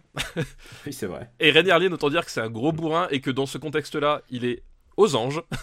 et voilà, et c'est une série, voilà, et surtout qu'en plus, ils ils en faisaient un par an des Freddy à l'époque, un par an. Et, et- et avec cette cadence-là, avec le, le fait que ça restait du cinéma d'exploitation, hein, faut pas se voiler la face non plus, donc euh, le but c'était de rentrer du pognon, je trouve que la, la- la- la cohérence artistique de l'ensemble de la saga est vraiment remarquable. Quoi. Est-ce que tu as vu à l'origine ce film en VF ou, ou pas? Oh bah oui, oui, je l'ai vu en VF, euh, oui, Parce forcément. que tu sais qui, qui double euh, Freddy en VF Je me rappelle plus, non. C'est Henri Janik. Ah oui, d'accord. Que, que- on a déjà mentionné son nom Oui, au on- moins dans les années 80 une fois. Oui, Henri on- Janik, c'est euh, c'est la voix de Kojak, mais aussi la voix de, euh, de Iki, le chevalier du phénix, exactement. et de Megatron. genre, pour moi, c'est- la voix culte de mon enfance. C'est- Voilà, c'est une voix importante de, de, de, de notre enfance. Bon, donc, euh, bah, on remercie. euh, Ah non, c'est pas, merde, c'est pas encore la fin de la liste. C'est pas du tout, c'est pas du tout la fin de la liste, c'est même que, que le début en fait. Ouais. Euh, non, c'est le milieu. C'est vrai. Et on continue sur sa liste avec un film que je n'ai pas vu. Il faut que tu me dises Ah. s'il faut que je fasse mes devoirs ou pas. Dis-moi. Ce film, c'est Amityville 2, Le Possédé. Amityville 2, le possédé. Euh, donc euh, la question c'est euh, est-ce que toi je dois t'infliger le, Ouais. de le voir Ouais. ou pas Ouais, est-ce que est-ce que c'est vraiment un truc Alors Est-ce que c'est vraiment un moment important du cinéma que j'ai manqué? Autant te le dire Je tout de suis suite, sûr de pas l'avoir vu. pas vraiment. Euh, Ah bah écoute, je vais te laisser responsable alors. voilà, pas vraiment. Si, C'est parce que j'ai beaucoup de boulot. Plein de trucs à f- Mais c'est pas non plus un, un- comment ça s'appelle un, c'est pas non plus une purge en fait, tu vois. Hmm. C'est vraiment le, bon, c'est la suite d'Amityville. Euh, c'est la suite d'Amityville et, euh, et globalement en fait c'est un Amityville qui avait bien cartonné je crois dans mon souvenir à l'époque où il était euh, il était comment ça s'appelle où il était sorti. Et, euh, et donc du coup c'est vraiment une suite qui euh, qui s'inscrit dans la moi j'aime bien le premier Amityville mais sans plus enfin c'est des histoires de de maisons euh, de maisons hantées. Et globalement cette suite moi je la trouve correcte. C'est une bonne suite. C'est un, bon petit film d'horreur. Vraiment sans prétention mais et c'est pareil c'est le genre de truc que tu qui se fait plus aujourd'hui. C'est à dire que euh, ils, ils- arrivent plus à faire des, films d'horreur comme ça corrects. C'est juste correct. Euh, sans, trop de sans chichi qui, est humble et qui se concentre de faire du cinéma euh, voilà du cinéma sensation de, qualité. Donc c'est un voilà c'est un film que moi j'avais bien aimé. Je vais te le dire tout de suite je l'ai pas revu. C'est-à-dire qu'à un moment donné, je m'étais fait un, cycle, un cycle Amityville, cimetière. Je m'étais, fait les, deux, les, deux sagas en même temps. Et, euh, et voilà, c'est, un film qui a, qui a- quelques bonnes séquences, euh, qui, qui est assez, assez malsain, hein. Euh, assez malsain, faut bien dire ce qui est. Et, et donc c'est parce que c'est une histoire de, de, de, de, de famille qui, qui, qui s'installe dans dans une maison, puis évidemment il y a des manifestations démoniaques, et, euh, et donc t'as as toute cette espèce de, de déliquescence de, de la famille qui va, qui va littéralement se, ben, se leur tomber sur, sur la tronche, et, et tu vois le, voilà, le, tout, tout, tout un tout un tas de comment s'appelle d'apparitions démoniaques de, de choses qui vont les, les chambouler dans tous les sens et donc voilà t'as vraiment un côté un peu euh, famille je vouée qui, qui est assez assez comment dire euh, assez agréable. Moi j'aime bien voir ce genre, ce genre de choses quand ça, quand ça va vraiment au fond des choses. Et donc voilà, c'est un, c'est une, c'est une bonne petite suite. Euh, c'est une bonne petite suite, euh, mais sans prétention, sans plus quoi. Alors où est-ce que tu vas le mettre? Alors où est-ce qu'on met Amityville 2 euh, Amityville 2. Hum, hum, hum. Tu vois, on n'est pas du tout au niveau d'un bad taste, euh, voilà, de trucs comme ça. euh. Ah, J'espère qu'on n'est pas au niveau de Dune, tu vois. ou- Ah, il est où Dune euh Alors moi, j'aime, j'aime pas vraiment Dune, mais euh, non, Non, mais Dune est plus intéressant. euh, Top- même Top Gun, tu vois. Bah écoute, moi je, je préfère regarder, Amityville 2 qu'à Highlander, tu vois, par exemple. Ok, mais alors, mais pas au-dessus de Beetlejuice. Ok, moi ça me va. Ok, non, mais enfin, je dis Non, rien, non, mais- mais, non, c'est oui, non, mais que- ça- c'est une question plutôt. Be- Be- Be- Beetlejuice je- Beetlejuice, je valide plus Beetlejuice qu'Amityville 2, quoi. Mais au-dessus d'Highlander. Bah écoute, Voilà. tu as trouvé pile ce qu'il te fallait. Exactement. C'est ouais, c'est vraiment le genre de film. euh, quand tu as une famille un peu un peu dysfonctionnelle, euh, c'est un film à voir en, en guise de thérapie parce que le- vraiment le, le côté euh, la famille parfaite qui, qui, qui se disloque, ça se pose là, c'est assez réjouissant finalement. Ah, très bonne transition que tu m'as trouvé. Thérapie. Puisqu'on on va faire, on va faire une liste qui une liste fabuleuse qui nous est envoyée par Camille Stevens. Merci Camille Stevens. Et déjà, on remercie Yvan pour. pour Ah bah oui, merci, Yvan. Et on remercie déjà Camille pour sa liste. C'est une liste qui s'appelle Dédé en exil. D'accord. Et c'est une liste réalisée. euh, c'est une liste avec que des gens qui s'appellent André qui sont en exil. Putain, la thématique. Ah, Ouais. c'est- je sais Et pas le- quelle base de données euh, a été utilisée pour faire ça, mais c'est ok. Et le premier de cette liste est Nostalgia de Andrei Tarkovsky. Donc un Dédé en, en exil. Un, un DD en, en, en exil. Et Donc- je te l'ai propo- je te l'ai prononcé à la russe, c'est Nostalgia. No, oui, no, parce que chez nous c'est nostalgie euh, tout court, hein, c'est ça? Ouais. Je crois le, le titre. Tu ouais. l'as vu? Euh, Alors je l'ai vu il y a, il y, a, il y a- il y a pas mal de temps. Bah, C'est je pas m'en que rappelle c'est pas très, très énormément de Tarkovsky non plus. Oui, c'est ça. Alors, je, vais, je vais te le mais- remettre. euh, mais comparé- le remettre, c'est l'histoire d'un mec qui est poète, il est russe et il se balade. euh, il se balade en Italie avec. euh, ils font une, c'est une espèce de road movie et ils vont. Euh, je crois qu'ils sont à la recherche d'un, d'un comp- de, je sais plus quoi, d'un compositeur. Enfin, il y a un Deus ex machina quoi. Et il traverse donc l'Italie. En fait, c'est le film qu'il a tourné en pendant qu'il était en en, en exil en, En- fait. en exil, ouais, tout à fait, Tarkovsky. Enfin, en exil, non, mais il était expatrié. Et euh, Tarkovsky cherchait ses marques et il s'est dit bah, je vais tourner un, un film en Italie. Et il faut comprendre un truc, euh, Nostalgia, euh, chez les Russes, ça, induit d'autres sens en fait. C'est euh, presque un truc de je vais mourir et je me souviens des derniers instants. Quoi. Et quand on sait que c'est son avant-dernier film, euh, c'est pas pour rien. C'est un film qui, parle, qui bouge pas beaucoup, si tu te souviens. Oui, oui, ça je me souviens. Bah, De toute façon, déjà, bon, le, le, le- le cinéma de Tarkovsky, on peut difficilement parler de cinéma ultra dynamique non plus. Hein. Euh, soyons honnêtes, euh, soyons parfaitement Ah non, honnêtes. non, mais c'est pas, c'est pas une critique, hein, c'est son style. Non, c'est pas une critique, c'est oui, c'est c'est comme si tu me disais à un moment donné le le, montage chez Sergio Leone est hystérique, tu vois. c'est- Non, mais c'est- oui, voilà, Et en plus, ils vont. ils- en plus, c'est un film contemplatif puisque ils vont dans les dans les abbayes et ils vont. euh, ils regardent des peintures, donc ils s'attardent sur regardant les peintures et c'est beaucoup beaucoup de plans fixes et de de bah, beaucoup de plans fixes et euh, d'observation en fait. Voilà, c'est ça. Il y a, il y a une euh, et justement, tu parlais justement de, de nostalgie au sens Mm. euh, retour sur les derniers instants de la vie. Enfin, tu, tu sens vraiment le euh, cette volonté de de d'étirer le, le temps jusqu'à son terme en fait. Dans, Ouais, dans le- jusqu'avant le, le, le fatidique et Voilà. euh, on peut imaginer ce qui va arriver de fatidique. Voilà, donc c'est vraiment, t'as as cette volonté d'étirer le, le, le plan, la séquence, vraiment jusqu'au point de rupture, en fait, euh, au, au point de rupture, et c'est vraiment une construction, euh, une construction de, de mise en scène qui est parfaitement, parfaitement assumée, quoi. Alors c'est un film qui est considéré comme mineur chez Tarkovsky. Euh, en plus parce qu'il a une production très compliquée, puisqu'à l'origine il était financé par la Russie, l'URSS. Et, euh, et au bout d'un moment, les, les Russes se sont retirés. Donc du coup, euh, enfin Mosfilm, tu vois, le- la, la Mhm. maison de production russe. Ouais, Et ils se sont retirés, donc du coup, il a, il a gommé toutes les parties russes euh, qui avaient du film en, en rajoutant, en refaisant tout ce qui a été tourné en, en Russie, il l'a refait en Italie. C'est un film euh, branque-ballant un petit peu dans, dans sa filmo.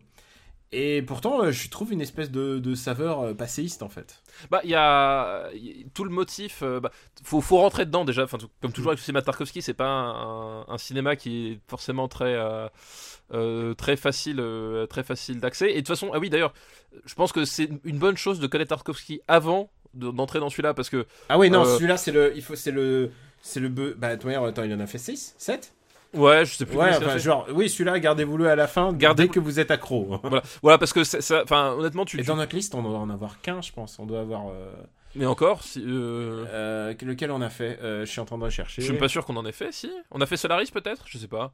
Est-ce qu'on a fait Solaris? Je suis même pas sûr.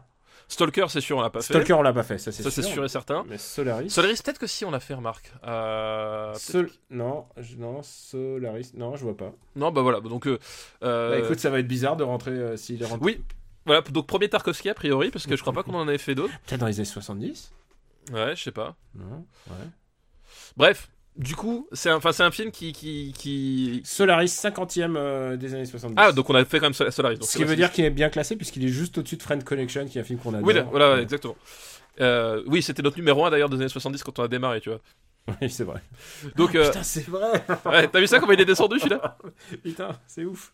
Donc c'est un, c'est un film qui, qui, a, qui a vraiment le, le- le- volontairement et inconsciemment ou pas, mais vraiment ce côté euh, film somme d'une œuvre aussi. Enfin vraiment t'as ce côté, euh, ça, ça sert à rien de, de rentrer dans, dans, dans nostalgie, dans nostalgie sans être rentré au préalable dans le reste de la filmo de, de, de, de Tarkovsky parce que du coup tu, tu, enfin tu voilà t'as certains motifs et t'as justement tout ce côté euh, euh, euh, tout ce côté pesant en fait finalement justement on, on traîne le on traîne Ah, le, il le- regarde des peintures, Ouais, et on- puis ensuite il y, a une, il y a une scène de rêve, et il a dit il voit sa femme, enfin... Ouais, voilà, on, on traîne le poids de la vie euh, à, à beaucoup moins de sens euh, et sans les sans le- métaphores sur le fascisme et tout ça, enfin...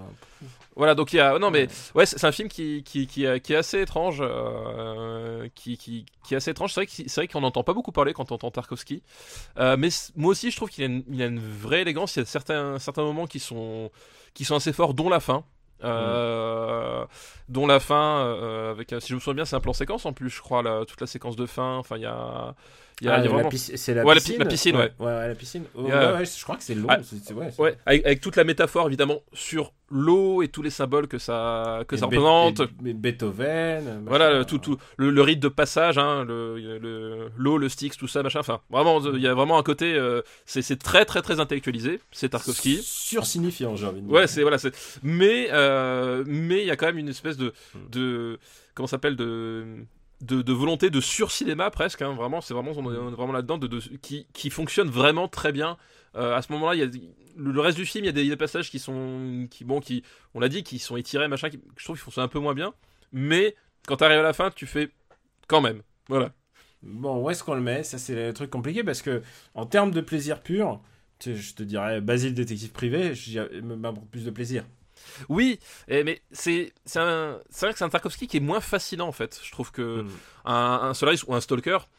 Stalker, c'est bon, tu rentres, tu, tu rentres pas dedans, mais genre quand tu rentres dedans, t'es, je pense, que c'est un film qui te fascine du début à la fin, tu vois. Mm. Là, c'est un peu moins le cas, je trouve. Où est-ce qu'on le met? Euh, Tu vois, je le mettrais, moi, je le mettrais. Tu vois, je vois, du- je le met- je mettrais au-dessus du, euh, euh, je mettrais au-dessus du tombeau des lucioles. Écoute, euh, oui, ça me va. En dessous de l'ours. Ouais, ok, très bien. Ça te va? Ouais, ça me va très bien. Ouais. En sachant que le tombeau des lucioles, euh, voilà, tu te souviens ce qui s'est passé. Je, euh, je me souviens. C'est- ton, ton speed race- c'est ton speed racer à toi dans les années 80. Non, c'est- ouais, c'est vrai qu'il y a beaucoup de gens qui aiment le tombeau des lucioles. Mais not, not in my name, not, not my thing. Euh, le deuxième, le deuxième film de la liste des André en exil, c'est Possession de Andrei Zulawski. Ah bah dis donc, on, est dans les. Tu devineras jamais qui est le, der- le dernier. Euh, non, parce que Ah, j'ai- tu, tu- tu n'as Je- pas idée. je n'ai pas idée. Très bien. Alors, euh, Possession de Zulawski, qui est un film euh, presque culte à cause de son interprétation, en fait, j'ai envie de dire. Euh, comment ça Ah oui, de. euh, Bah, de Adjani. Oui, de Adjani, oui, tout à fait, oui, oui. Donc, euh, c'est l'histoire d'un mec qui rentre chez lui euh, alors que sa femme l'a quitté. Et il, il Elle a un amant. elle ouais, il la soupçonne d'avoir un amant. Et c'est quoi Il la suit. Euh, oui, c'est ça, il se, met, Ouais. il, il se met à la suivre à... Et il se rend compte, il se rend compte qu'il y a un truc qui est, qui est bizarre dans ce couple. Voilà. Voilà, il y a un truc qui est bizarre, et surtout chez lui, au début. Mm.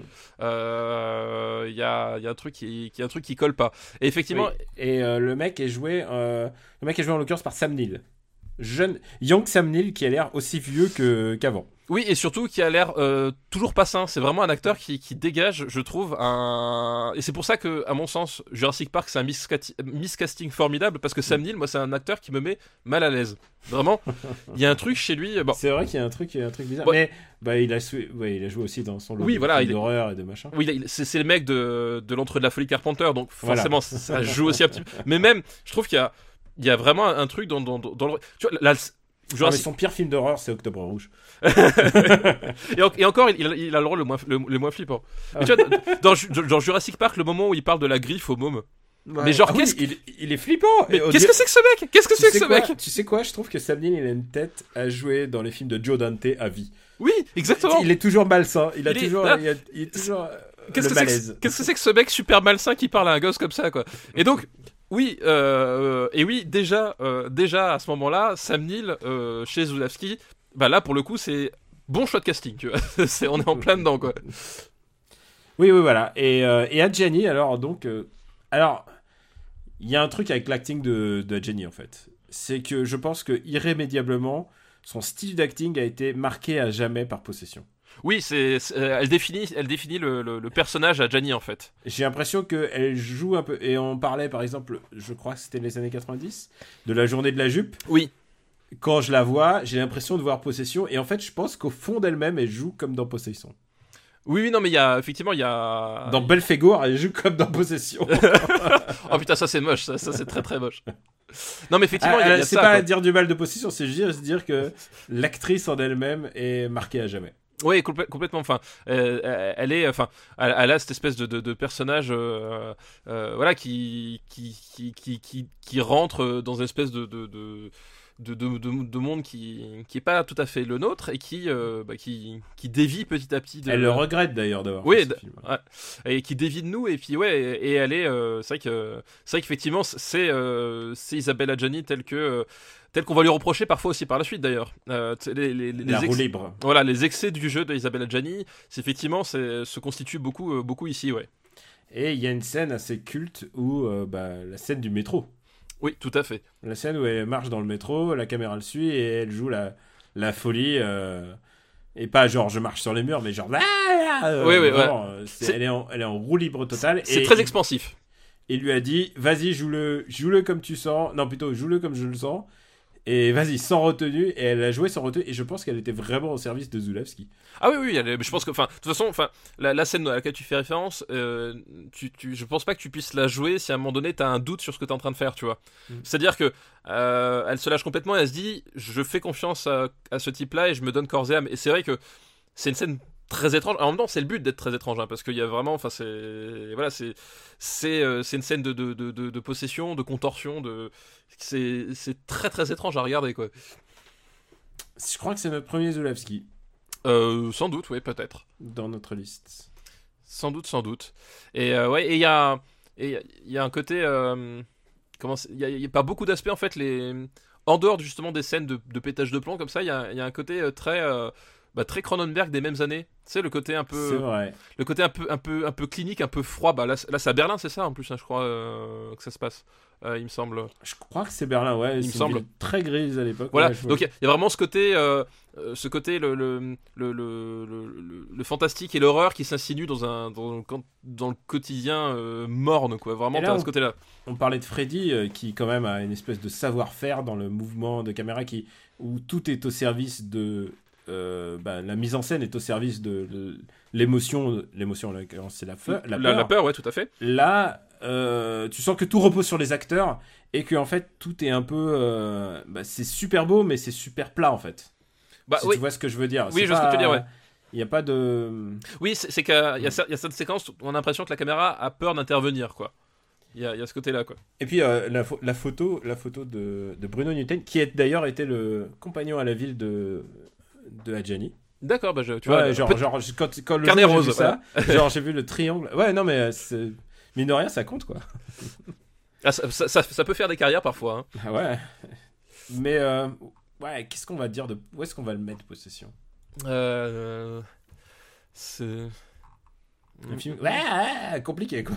Ouais, c'est, tu vois, je En- vois ça. En fait, c'est, c'est marrant parce que ça, ça, ça fait partie de ces films où tu, enfin, je, vois- je vois vraiment ce qu'il veut faire, où est-ce qu'il veut aller, quand est-ce qu'il veut le faire, mais il y a des fois, ça marche pas complètement en fait. Et il y a des fois, c'est, tu te dis, c'est peut-être pas forcément le choix le plus évident. Et en même temps, je pense que c'est un film qui peut fasciner, tu vois. Euh, Possession, c'est-à-dire que euh, il y, y a vraiment un côté fascinant dedans qui, qui, qui peut te faire accrocher à fond, à fond les ballons, quoi. Moi, je suis pas très. Je trouve que Nostalgia, par exemple, est plus fort. Oui, je préfère aussi. Bah, Nostalgia me semble plus, euh, maîtrisé, plus intéressant, quoi. Tu vois, par exemple, dans en termes d'acting, euh, Qu'est-ce qui va me sortir bah, tu vois, je vois Batman, euh, Jack Nicholson, tu vois un peu. Papy fait des- la résistance euh, avec Gérard Junior. Mais si, on n'est pas très loin d'Isabelle Adjani en termes de, de, de jeu hein, quand il fait. euh, D'accord. Quand entre- il fait Ramirez, tu vois. Allez, je te tends. Entre Pat- Paris, Papy fait de la résistance et Batman. Ça Voilà. va? Ça va très bien. Je sais pas comment on est, on est arrivé à cette déduction, mais voilà. C'est gravé dans le marbre à jamais. Possession de Andrei Zulawski, qui est né dans la même ville que ma mère. Je- Ah bah j'ai voilà. découvert. J'ai découvert ça au passage. Euh, dernier film de la liste, c'est Tango et Cash de Andrei Konchalovsky. Mais oui, putain, mais évidemment. Tous, Et- les, tous, les, Po- tous les Polonais Ouais. sont passés aujourd'hui. Exactement, mais oui, c'est- c'est- j'aurais dû m'en douter. Tango et Cash, Sylvester Stallone, Kurt Russell, euh, un flic en jean, un autre en, en costard cravate. Euh, ils, ils sont les deux meilleurs flics de Los Angeles et il y a un méchant français qui, qui, qui veut leur faire du mal et qui les fout en tôle pour un, pour un faux meurtre. Et du coup, qu'est-ce qui se passe? Eh ben, ils vont faire la paire pour essayer de défourailler les méchants. Voilà. Euh, c'est- aussi con que ça. c'est aussi con que ça. La- la sec- le film s'ouvre par un plagiat de Polystory. Oui, on parle en ce moment beaucoup des plagiats à cause de. euh, tu je sais pas si tu l'as vu, mais tu sais, pour les, les stand-up, les spectacles de stand-up. Ah oui, oui, oui, tu as de vu Thomas Sisley, ouais. Et c'est vrai qu'il y a, il y a toujours une frontière entre hommage et plagiat. Là, il est délibéré. euh, Stallone leur a, enfin, Oui, Stallone Stallone leur leur, raconte. leur- leur- leur a dit, ouais. il, le- il leur a dit euh, bon bah voilà j'ai regardé euh, Polystory j'ai regardé euh, tout ça il leur a montré les cassettes vidéo il dit je veux qu'on refasse ça Ouais. et donc du coup voilà c'est comme on se retrouve avec des scènes de pur plagiat. Voilà, et, et- et c'est tout le problème, c'est que, euh, c'est que contrairement à, à- certains réalisateurs qui, qui, qui font du recyclage, mais qui le font à vraiment, qui le digèrent vraiment à leur façon, euh, au hasard Tarantino. Euh, là, vraiment, c'est quasiment du plan pour plan, et surtout, à aucun moment, tu, tu, tu n'as de, tu n'as de moyens. Que ce soit par le film même ou par la communication du film, de savoir que c'est une story. C'est-à-dire que euh, Tarantino peut, peut lui reprocher tout ce que tu veux, mais déjà, il fait pas du, du, du plagiat plan par plan, il, il fait du remix, un peu comme les rappeurs quand ils font du sample en fait. Et surtout, Tarantino, il va te parler des films qui ont inspiré tel truc, tu vois. si, tu veux trouver la source, tu la trouves. Là, on est vraiment dans la réappropriation, genre, il y a un mec qui a une idée géniale, on va faire pareil, et ça, voilà, c'est, je la veux à mon compte, quoi. Non, mais voilà, donc déjà, ça, ça pose là. Après, la séquence, elle est réussie, bah oui, forcément, elle était déjà réussie dans Police Story. Donc, euh, oui, elle est réussie, quoi. Et quand Jameski se fait virer en plus du, du film, en fait, il y a eu trois. Il y a Albert Magnoli qui est crédité, mais en fait, il y a eu d'autres euh, réalisateurs qui ont été crédités. En fait, la production n'a pas aimé son style. Lui, il allait dans un truc super sérieux, un peu dark. Et, euh, et les producteurs, lui, eux, ils voulaient de la vanne. Voilà. oui, bah ils ont eu de la vanne. hein. Ah, ça, ils ont... Et du coup, euh, le film a été complètement remanié. Euh, si vous vous intéressez à la production compliquée des films, bah, je vous conseille de, de regarder celui-là, quoi, parce que vraiment, il y a, il se- il en coulisses, il s'est passé exactement le, le- twist des années 80, quoi. C'est le moment où ils se sont dit non, non, on est allé trop sérieux, on va aller dans la grosse déconne, et c'est les dernières années de grosse déconne avant qu'ils retombent justement dans le sérieux. Ouais, voilà. Et, euh, et effectivement, c'est un, un film qui est complètement, complètement débile. Enfin, moi, il y a l'un de mes dialogues préférés, c'est quand à un moment donné, ils sont à la, cour de justice et que euh, le, suspect raconte comment euh, Kurt Russell s'est sur lui avec une chaise. Il se retourne et puis il fait ouais, j'avais pas trouvé de piano. Ça n'a aucun sens, mais ça me fait rire. C'est vrai que c'est. Quand tu y penses, c'est pourquoi tu sors ça? Ça n'a aucun sens. Pas envie de t'asseoir sur un piano. Enfin, je veux dire, voilà, c'est complètement débile. Mais euh, c'est tellement grotesque que ça me fait rire, quoi.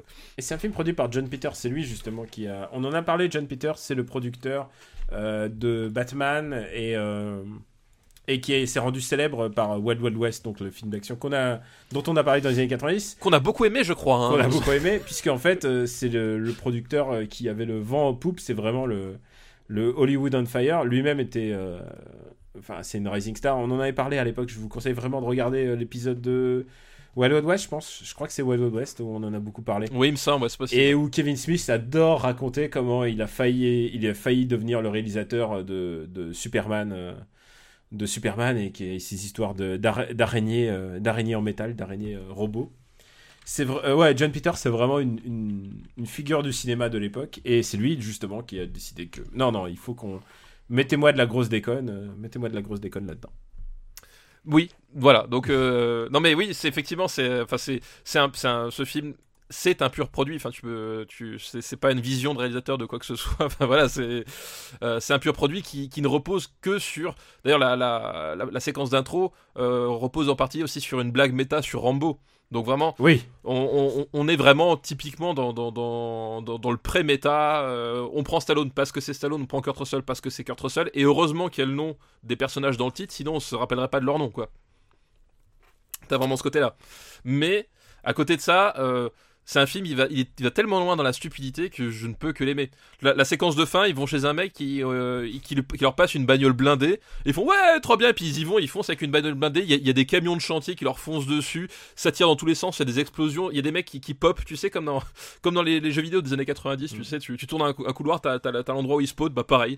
Et ça, ça n'a aucun sens. Il y a un mec qui se fait grenader la gueule. Et oui, c'est vrai, Il- c'est vrai. voilà, c'est voilà, c'est c'est Nawak, c'est Nawak, il y, a- a Terry Hatcher qui est perdu en plein milieu de tout ça. Terry Hatcher qui était la bombe, la bombe sexuelle de. de- Voilà, bah elle joue d'ailleurs une stripteaseuse parce que finalement parce que parce c'est un film des années 80. bah, c'est un film des années 80 et généralement les femmes dans les films des années Et 80 par ne servent qu'à ça. Voilà, donc, tu croire? donc forcément elle, elle joue une stripteaseuse. Euh, c'est absurde, c'est débile, euh, mais je le, je le mets pas très haut. ah, moi c'est un film que je prends un énorme plaisir à regarder à chaque fois Oui, parce que c'est un film génialement bête. Ouais, c'est- voilà. Voilà. Mais tu vois, un film génialement bête, euh, je préfère. euh, View for Kill. déjà. Je préfère Roadhouse évidemment, mais je préfère View for a Kill. Ah non quand même pas, moi je Attends, où est-ce qu'il View est for vu a Kill me fait, me fait hurler de rire quoi. Euh...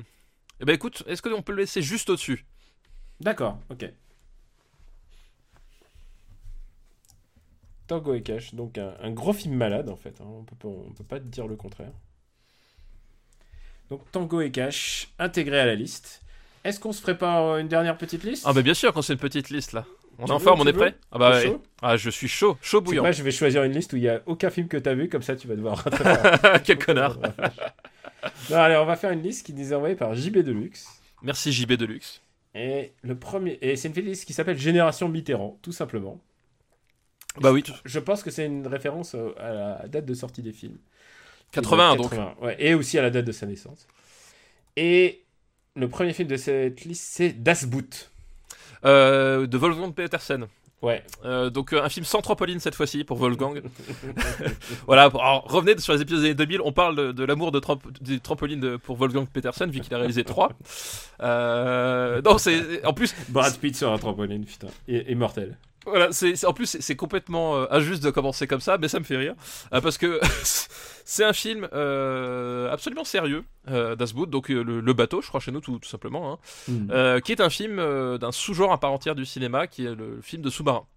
Euh, Il n'y a pas beaucoup de films de sous-marins, mais vraiment, tu- si tu regardes bien, ils, ont, ils sont tous un peu structurés sur le même, euh, sur, sur- un peu sur le, sur le même schéma. euh, C'est qu'il n'y a pas beaucoup de, de choses que tu peux faire narrativement dans. Voilà, dans- c'est globalement des, des hommes qui sont sous la pression, euh, qui sont isolés. Du bridge drama. Voilà. C'est-à-dire, ils sont sur la passerelle et parfois ils sortent de la passerelle.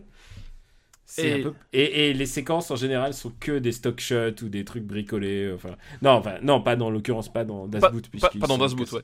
Ils sont cassés le cul, mais ce que je veux dire, c'est que tu montres un sous-marin dans un sens ou dans un autre. Oui, le spectateur n'y voit que du feu, quoi. Bah, en même temps, autour de lui, c'est tout bleu, avec deux trois trucs en suspension. Donc forcément, ouais, au bout et, d'un puis, moment. et puis, ce qui compte dans les films de sous-marin, faut, faut le dire, c'est le sonar qui fait.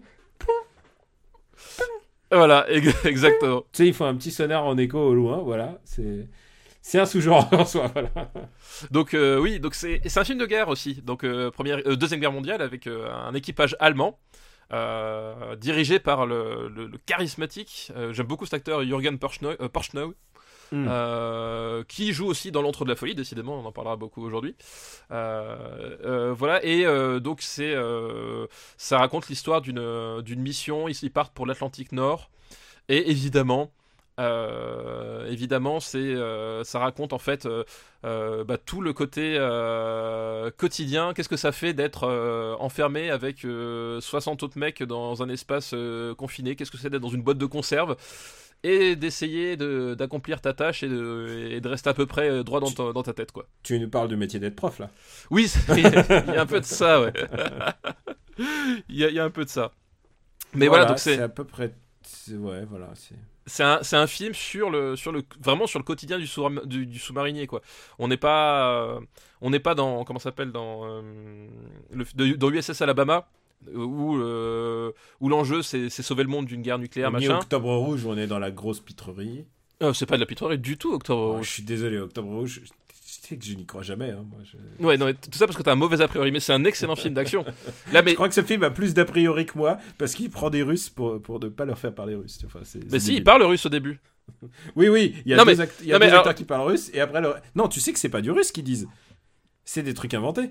Ah bah ça peut être, je sais pas. C'est, Michel Leb qui fait un yang yang. C'est, à ce niveau-là, quoi. Ça peut être, mais à ce moment-là, je veux dire, tu, tu, tu, tu, tu remets en cause euh, 90% de tous les films euh, où des, des mecs. Et des Ouais, des, ou des mecs, euh, ou des mecs allemands euh, parlent anglais entre eux parce que c'est un film qui a été tourné par des anglais. Donc, non, non, euh, non, je parle pas de ça. Je parle vraiment du fait qu'ils parlaient pas russe. Mais bon, là, en l'occurrence, ils sont tous allemands. Et, euh, et voilà, et c'est pas, c'est pas du tout un, un, un film d'action. Enfin, c'est on est vraiment sur le, sur le côté, euh, euh, sur le côté ouais, quotidien, oppressant euh, de la vie quotidienne. Et ça dure 3 heures. C'est 3 heures? Ça dure 3 heures et je crois qu'il y a même un, Un long cut. euh, un, un- un mo- un montage. euh, alors je sais pas, de je sais pas quand est-ce qu'il date. Je sais même pas s'il est sorti en fait. Euh, mais je crois qu'il y a un, il y a un montage qui, qui doit durer 5 heures ou un truc comme ça. Enfin, il y a vraiment un truc. Euh, euh, un montage super long qui a été envisagé ou tourné, alors je sais plus, mais je crois qu'il y a effectivement il y a, un, montage de quasiment 4 heures qui existe à un moment donné, je sais plus, voilà. Qui, donc le, vraiment c'était le, le- but du projet, c'était faire un, film sur, euh, très long sur euh, et très écrasant sur le quotidien du sous-marinier quoi. Euh, euh, je sais pas trop quand même situer avec ce film parce que je, je n'y prends pas beaucoup de plaisir en fait. Je, je pense que il y a beaucoup de drama. Quand il y a du drama, ça fonctionne vraiment bien. Tu sais, il y a des scènes de suspense quand même. Oui, bien sûr. Il y a, bah, de toute façon, oui, c'est c'est le genre d'endroit où la moindre erreur, bah, tu la payes Mm. cash. Hein, euh, voilà, c'est. Et, et je suis d'accord que en termes de film de guerre, ça, ça se pose là. Mais j'arrive pas complètement à y prendre plaisir. Bah, c'est un film que je trouve assez étrange. Il est, alors, je sais qu'il est énormément apprécié par euh, beaucoup, beaucoup de gens. Hmm. Et c'est vrai qu'il a un caractère très atypique. Enfin, euh, voilà, c'est, c'est, euh, et c'est, et c'est- et c'est intéressant justement de voir la, la guerre par le petit bout de la lorgnette. Puisque finalement, ces, ces types-là euh, participent à la guerre, mais euh, n'ont n'ont que- n'ont qu'une vision très parcellaire de ce qui se passe, et ils, sont- et ils ont que leur mission pour eux, tu vois, t'as vraiment pas le côté, euh, le côté global, etc. Donc c'est c'est- Ou politique, ou oui. politi- oui, politique, t'as vraiment, as vraiment ce- des, des soldats qui, qui, par le petit bout de la lorgnette, qui doivent faire leurs choses à leur échelle et essayer de, de- de le faire sans avoir la vue d'ensemble. Donc c'est- ça, c'est intéressant, mais c'est vrai que c'est un film qui, qui tombe peut-être un peu dans son propre piège par moment, quoi. Euh, que oui, les scènes de- du quotidien, euh, les acteurs sont convaincants, c'est il y a, il y, a, il y a des idées de ça, mais bon, ça, il y a des moments où tu te dis. euh, tu te dis, est-ce que c'était nécessaire d'en faire autant? Surtout quand tu dis que la version de base fait 5 heures. Bon. Alors, je regarde, il y a 293 minutes, le dernier cut. Ah bah voilà, donc voilà, donc j'étais pas loin quoi. Où est-ce qu'on met Das Boot? Où est-ce qu'on met Das Boot? Et Alors là, je te parle en termes de ressenti pur. Euh, je préfère Tango et Cash. Ah ouais, mais ça. Je préfère, je préfère Nimitz même pour te dire. Ouais, mais je trouve ça vachement injuste quand même, tu vois. C'est vrai, je comprends ce que tu Je, veux je je trouve ça quand même vachement injuste pour. Mais un- un film de guerre, je mettrais pas sous Top Gun. Euh, Alors- Je mettrais pas au-dessus de Top Gun. Alors sous Top Gun, juste sous Top Gun. Sous Top Gun. Et au-dessus de Willow? Non, de- laisse-moi Willow. Ah non non non non, laisse, laisse-moi laisse-moi Will- Willow en dessous. Tu sais que les fans de Willow, ils pleurent là, chaque jour que tu dis ça. Oui, c'est vrai. Mais ils vont former un club avec les, les fans de euh, l'Empire contre-attaque. Et c'est quoi déjà notre euh, hook aussi Ok, Das Boot. Hook Ouais, et- Je ne connais pas ce film. Il n'existe pas. ouais, mais tu fais, tu fais ton Spielberg là. Non, je ne vois pas du tout. Tu veux qu'on parle de la ligne verte? Tu veux qu'on parle de la ligne verte? Attends, envoyez des courriers à Daniel pour vous parler de la ligne verte, les gens.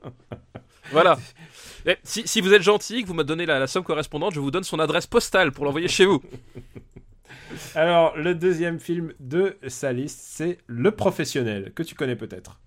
Le professionnel, euh, donc avec euh, Bébel Ouais, de Lautner. Ah, mais évidemment Ah, ah, ah, ah, mais voilà, on tombe, Sur un scénario de Jacques Audiard.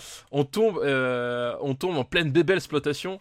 Euh, voilà. euh, Ja- Jacques Audiard qui fait beaucoup. euh, ah non, pardon, excuse-moi. Non, j'ai parlé de l'autre Audiard. oui, c'est l'autre dire. ouais. Re- Reprends, reprends. On, on tombe en pleine Bébel exploitation, hein, Bébel les années 80, c'est ces années magiques ou de C'est les années Toc Toc Badaboum. les années toc toc badaboum, les années euh, les années viriles de, de, de Belmondo. C'est aussi un film qui est connu bien malgré lui par Ennio Morricone avec la musique de Royal Canin. C'est vrai. Euh, c'est que bon, alors les jeunes aujourd'hui, ça leur évoquera rien du tout, mais pour les gens de notre génération, en fait, la musique du film a été reprise par la pub Royal Canin avec le chien, voilà, avec le, le chien qui court au, au ralenti, et donc euh, c'était des, des pubs qui passaient 40 fois par jour, euh, voilà, donc au bout d'un moment, forcément, t'associais la musique à la pub, et quand tu regardais le film, Quand c'était tu regardes le film, tu fais Ah putain, Royal Canin. voilà, tu t'attends à voir Robert Hossein, parce qu'il y a Robert Hossein aussi dedans, euh, courir au ralenti pour rejoindre Belmondo, quoi. Donc, c'est- ça fait partie de ces espèces de, de, de dissonances, en fait, euh, culturelles, euh, qui arrivent bien malgré le film, que voilà, on, on- on en parlait parfois, bah, justement, tu parlais de, de Dark Knight, euh, Dark Knight Returns, c'est un peu Mhm. ça, c'est-à-dire que Dark Knight Returns, au bout d'un moment, il a influencé tellement de gens et t'as tellement l'habitude de reprendre les trucs détournés que quand tu reviens dessus, au bout d'un moment, tu peux plus t'empêcher de voir le, le- la, la semi-parodie, tu vois ce que je veux dire, quoi. T'as vraiment ce côté-là avec la musique qui, est- qui est un peu déstabilisant.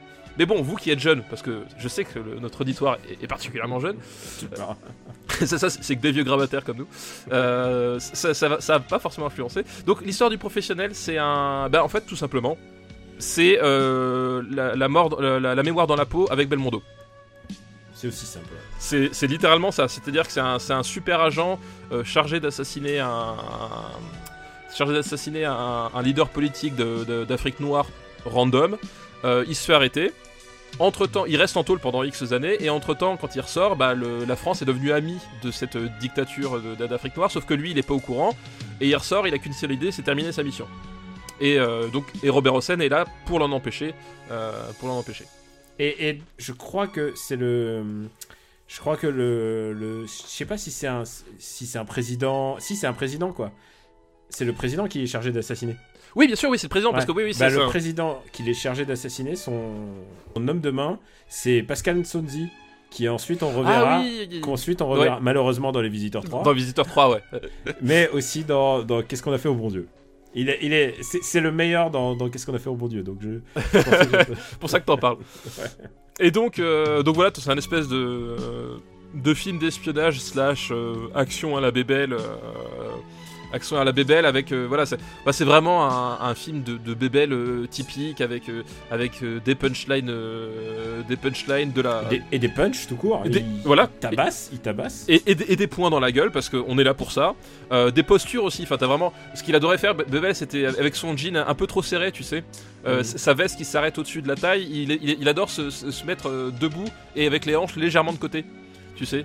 Oui, c'est son truc, ouais. c'est le truc de Bebel avec, euh, avec son, son jean burne. Et donc là, on est vraiment en plein dedans, quoi. On est vraiment plein dedans. Il y a- il y a Tu ce- sais, c'est comme les, les blogueuses mode, elles ont toujours l'angle. elles connaissent l'angle de la photo parfaite pour elles. Et, et ben voilà, c'est ça que. Lui, il connaissait exactement ce qui fonctionnait le mieux pour Bebel. Voilà, exactement. Donc c'est euh, donc c'est réalisé par euh, Georges Lautner, on l'a dit. C'est pas un très grand travail euh, esthétique. hein. Enfin voilà, c'est si tu regardes bien, en fait, c'est pas un bébel extraordinaire non plus. Euh, voilà, c'est pas. euh, Et donc, on l'a dit, euh, c'est scénario, euh, scénario de Jacques Audiard, mais Oui. les dialogues sont de Michel Audiard. Voilà, exactement. Les Michel dialogues. Audiard qui fait reparler de lui en ce moment. euh, je sais pas si tu as vu l'actualité. Ah non, j'ai pas fait gaffe. Ah bah, il y a en ce moment, euh, je crois que j'ai lu un article dans Le Monde et un article dans l'Obs sur, euh, bah, sur son passé malheureux, qui était, il était euh, un peu collabo, quoi. Ah d'accord, non, j'étais pas du tout au, courant. Il écrivait des trucs un peu euh, Je t'enverrai les articles si tu veux. D'accord, oui, ça.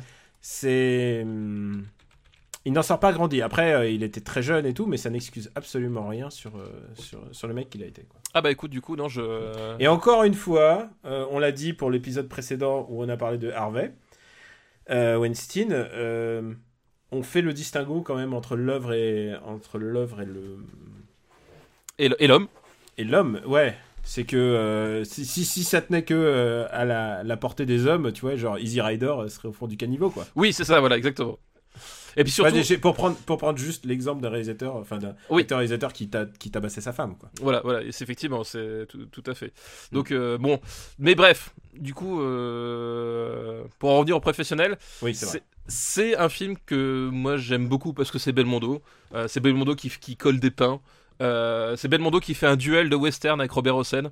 Euh, cette scène qui, à mon avis, si tu la regardes d'un œil tout à fait euh, franc et détaché, n'a pas beaucoup de sens. Euh, mais voilà, c'est un film j'ai une énorme affection pour lui parce que ça fait partie vraiment d'un héritage cinématographique avec lequel j'ai grandi. Enfin, je veux dire, les, les Bébels, moi je les regardais. Ah, moi, je l'ai re- regardé 15 fois. mais moi aussi, j'ai TF1 regardé 30, et 30 tout fois, ça. 30 fois par an, je les ai enregistrés. j'ai même niqué plusieurs bandes. Euh, Ah putain, j'ai eu peur de ce que t'as dit. ah non, non, non, non, Daniel. J'ai niqué d'ailleurs plusieurs bandes dans le Mitoscope à, à force de les, de les regarder. Voilà, c'est c'est euh, c'est pas c'est vraiment pas le meilleur des Bebel Movie, mais euh, tu y trouves du spectacle, tu y trouves de la poursuite en bagnole, de la Surtout, tu castagne. trouves le bébel que tu veux, quoi. Voilà, le Bebel que tu veux. C'était avant qu'il y ait une espèce de lassitude de cette formule. Voilà, exactement. De, de la castagne, du bon mot. euh, Du toc Voilà. toc badaboum. voilà, c'est le toc toc badaboum. euh, le toc toc badaboum est élevé au rang d'art quelque part. Voilà, c'est c'est ça. Où est-ce qu'on le met? En sachant que toi, tu es très bébel sexuel. donc Bah je ouais, laisse, je euh, suis, je suis énormément bébel je te sexuel, laisse moi, donner le problème. Euh... Et ben tu vois, je le mettrais... Je le mettrais entre euh, les ports du paradis et l'année du dragon. Ah ouais. Hmm, ok, je te suis. Aucun problème avec ça. Eh ben écoute, parfait. Tu. Bah, on, est, et on est drôlement, euh, drôlement en accord, tu vois. Mais on va le redire encore une fois, c'est les années 80, donc c'est des années où quand même la qualité du cinéma est... euh, Pour nous trouver des vrais daubes, c'est compliqué quoi. Ouais, et puis surtout, on- on- soyons honnêtes, on, a un rapport affectif à ces années-là qui, est, qui est pas le même. euh, qui est pas, enfin, je veux dire, beaucoup de films qui sont dans cette liste sont des films qui nous ont construits en tant que cinéphiles. Donc. Euh, donc forcément, euh, tu ne regardes pas de la même façon que tu regardes bah, le dernier truc qui vient de sortir au Cinoche. quoi. Enfin, t'as forcément pas la même approche. Voilà, donc de toute manière, ça, ça fait, ça fait partie du jeu aussi. Mais bon, c'est ça, la, la gravure dans le marbre, hein, à, à ses propres règles euh, auxquelles nous devons nous soumettre. Bien écoute, c'est gravé dans le marbre. Et un dernier film pour aujourd'hui. C'est, euh, tu sais bien que je pouvais pas commencer euh, une nouvelle, enfin de revenir à une décennie sans parler de d'un James Bond. Ah C'est quel C'est- qui est sorti en 80 alors du coup? Qu'est-ce qui est sorti? Bah d'après toi Euh, C'est Vivre et laisser mourir, non? Non, on l'a déjà vu en plus dans les années 70. Ah, c'est les années 70. Ah, puis je, suis- je suis con, oui, oui. Ouais. Qu'est-ce que ça peut être? Attends. C'est pas Octopussy, non Non, mais pas Non. loin. C'est Euh, celui- d'avant. L'homme au pistolet d'or Non, non, non, c'est après. C'est Putain, après. tu les as tous dit, tu les as triangulés. Ouais, c'est c'est ça, c'est c'est lequel? Ah, euh, bon, c'est Il y a Roger eu Moore, l'homme c'est au sûr. il y a eu. il y a eu- C'est C'est Ah. pas l'espace, euh, c'est juste après l'espace. c'est celui euh, euh, l'espion qui m'aimait? Non, Euh, c'est pas l'espion qui m'aimait. C'est comment il T'es pas s'appelle loin, t'es pas loin, t'es Ah pas ouais, loin. attends, je putain, sens je- que tu brûles, je je- sens que tu brûles. Je l'ai sur le bout de la langue, putain. Attends, attends. Euh, Qu'est-ce qu'il y a dans ces années-là? C'est celui avec Carole Bouquet. Oui Euh, et attends, je- du coup, je le trouve plus. Euh, c'est rien que pour vos yeux. Voilà, for Oh your putain, je, putain, je- je suis trop fort. Et alors là, bravo. Putain, mais c'est compliqué, là, il y, en a 20 il y en aura 25 bientôt. Là. oui, c'est ça. c'est Au bout d'un moment, je suis partout mélangé, quoi. Alors, For Your Eyes Only est un film euh, un- pas compliqué, parce que ce qui s'est passé, c'est que bah, juste avant, il y a eu Moonraker. Oui. Et du coup, ils se sont rendus compte qu'ils ont été un peu trop loin dans la pitrerie. Moonraker avec Georges Belair, hein, il faut le rappeler. Moonraker avec George Belair dans l'espace. et, et avec euh, Jaws qui est resté dans l'espace. Enfin, enfin, il est redescendu, semble-t-il. Mais... Et, et du coup, ils se sont dit, on a été un peu trop loin, il nous faut qu'on revienne. à- C'est déjà le reboot, le dark reboot de, de James Bond. Ils disent, on va en faire For Your Eyes Only. Donc d'ailleurs, en plus, il commence à manquer de titres euh, de bouquins de Ian Fleming. Donc d'ailleurs, celui-là, c'est le, le scénario de celui-là, c'est déjà le combo de plusieurs nouvelles, tu vois. Déjà, ils ont Ouais, c'est ça. ils ont assemblé plusieurs nouvelles pour essayer de. Ils commençaient déjà à manquer de matos. Et, euh, et, et du coup, ils ont. Et même le titre, je crois que le titre, c'est même pas, euh, c'est même pas le titre de, de Ian Fleming. Et du coup, c'est un peu dark. Et à part le début, le début qui est vraiment très très bizarre, avec Roger Moore euh, qui donc. euh, euh, qui tue Blofeld, qui n'est pas name droppé. Et alors, il faut expliquer, c'est qu'à l'époque, euh, Blofeld, euh, bah, en fait, ce qui se passe, c'est que bah, il y a le, le procès. Euh, ils sont en plein procès pour Pour les droits. Thunder avec McClory. Et donc, du coup, ils n'ont pas le droit d'utiliser Blofeld. ils n'ont pas le droit d'utiliser Blofeld. Ils n'ont pas le droit d'utiliser le mot spectre. Et du coup, euh, bah, ils tuent le mec, mais genre. euh, mais genre, euh, vite, vitef, tu vois, au détour de. Genre, c'est la fameuse scène de l'hélico. Oui, oui, c'est ça. ouais. Voilà. Et d'ailleurs, on voit d'ailleurs au début James Bond sur- devant la tombe de, de son épouse. C'est, je crois que c'est la première fois ou deuxième fois qu'on reconnaît qu'il y a une espèce de continuité dans. Oui, qu'il y a un, une, un, un ensemble canon, en fait. Une de- espèce de story arc. Voilà. Voilà. Et d'ailleurs, c'est bizarre qu'il ait fait faire à Roger Moore et pas à, à Sean Connery d'ailleurs dans le- quand Sean Connery est revenu, mais, mais voilà. Et du coup, euh, et du coup, c'est un film bizarrement très très noir et, euh, et, et très très beau, aussi beau, aussi bien filmé que un peu chiant. Bah, c'est un, ouais, c'est un James Bond qui est, qui est assez, qui est assez. En même temps, c'est euh, en termes de. Il est filmé en Italie et en Grèce. En Grèce, ça, ouais. Ça rend vraiment super beau. Et en, en même temps, euh, choisir Carol Bouquet en tant que James Bond Girl, tu le places là parce que dans, la catégorie euh, euh, frigo ambulant, euh, voilà, c'est tu, tu, l'intensité. Tu euh, parles de sa, ce qu'on appelle une beauté froide. Voilà, une beauté froide. voilà. L'intensité du désir qui brûle dans les yeux de Carole Bouquet, bon, euh, c'est pas exactement le trip, quoi. Donc. euh, Non, non, non, c'est pas. Pour, il, il, il- il couche avec, hein, Il bien, couche sûr, avec, hein, bien sûr, bien sûr. Et évidemment. Mais t'as vraiment ce côté, t'as vraiment l'impression, genre, elle lui rend un service, tu sais. ça m'a toujours fait Bah, ça. Alors, c'est un des premiers James Bond où la femme a vraiment un arc euh, narratif, puisque elle, elle veut se venger de Charistatos. De Christatos, Christatos, excuse-moi, je, je confonds, les, je confonds les, les- les Grecs. Qui est joué par Julian Glover. Est-ce que tu, tu vois qui est Julian Mais Glover bien sûr, Julian Glover, c'est le, le méchant américain de la dernière croisade. Voilà, exactement. C'est, putain, les gens là, tout d'un coup, ils l'ont là. Bah Vous oui. savez, le mec qui choisit la mauvaise coupe à la Voilà, fin. voilà, le mec, qui choisit- le, mec qui, qui, qui pourrit en, en quelques secondes. bah lui. Et vous le connaissez aussi. Fr- franchement, je pense que vous l'avez déjà vu. Si vous avez vu Game of Thrones, Il joue dans Game of Thrones. euh, il joue dans Game of Thrones et attention, il est. Ah merde, je peux pas dire ce qui lui arrive, mais il se fait poignarder par. Ah, eh, attention, spoiler Game of Thrones. Spoiler, Zappez- attention, euh, zappez la prochaine minute. Il se fait poignarder par plein d'enfants. Tu le remets? Euh, Julian Glover? C'est Grand Maître euh, Paisel. Grand Meister Paisel. Ah oui, exact. Et il est- Il, est, il, a, il a 90. Enfin, je, je Oui, oui. j'exagère, mais il a, Mais oui, il a, il, Ah, a c'est 18, il a 18 000 ans à l'écran, quoi. J'avais pas fait gaffe. Voilà, il joue Mais- Grand Meister Paisel. Mais et, en plus, euh, fin du spoiler Game of Thrones, il y, a- il y a un autre acteur de Game of Thrones qui joue dans Ring pour vos yeux. Parce Ah, mais oui il y a Charles sûr. Dance dedans. Il y a dans- Charles Dance. Oh, Char- putain, bien vu. le, le- le patriarche, euh, le patriarche des Lannister, voilà. Et il Euh, joue, et oui, voilà. Et lui, il joue un, un homme de main, il joue un henchman, quoi. un henchman. Et Charles Dance, qui est quand Charles même Dance, quel grand acteur. Qui est quand Quel J'adore dans, Charles Dance. dans la catégorie euh, homme de main du cinéma, c'est l'un des plus mémorables dans Last Action Hero, quoi. Last Action Hero, putain, Bah oui. dans Last Action. Putain, j'adore Charles Dance. Et ce qui est génial, c'est qu'à force de l'avoir vu en homme de main dégueulasse, je n'y crois plus en tant que gentil. Ah bah non, il peut plus, c'est fini. Moi, dès que je le vois, je me dis, ah, c'est. Il va, il va me poignarder. C'est non, exactement. il- il- c'est- genre, non, c'est pas possible, quoi. J'espère qu'il aura jamais de procès, euh, jamais de problème avec la justice parce qu'il il va être- C'est comme Gary Sinise, il est coupable d'avance. Bah, moi, j'ai j'ai un peu le même problème avec euh, Ronnie Cox. euh, que c'est marrant, on a tous notre coupable. Voilà. Ronnie Cox que, que je ne peux plus voir en gentil flic dans Flic de Beverly Hills parce que pour moi c'est le salaud des films de Paul Verhoeven et c'est un C'est vrai. et c'est un salaud tellement euh, énorme enfin dans Robocop ou dans C'est dans- vraiment un fils de pute, ouais. dans Ouais, Robocop. dans, dans Robocop, c'est un fils de pute ultime, et pareil dans, euh, dans comment ça s'appelle, celui adapté de Philippe Cadic avec Schwarzenegger, dans Total Recall. Ouais. Voilà. Pour moi, à jamais, à jamais, Ronnie Cox, il pourra danser à poil avec une pulpe dans le cul, ce sera toujours ce mec-là. Il pourra jamais rien faire d'autre, tu vois. Et, et quand je regarde rétrospectivement euh, Retour vers le futur, je me dis, putain, il va venir et il va liquéfier le visage d'Axel Follet, quoi. C'est vrai.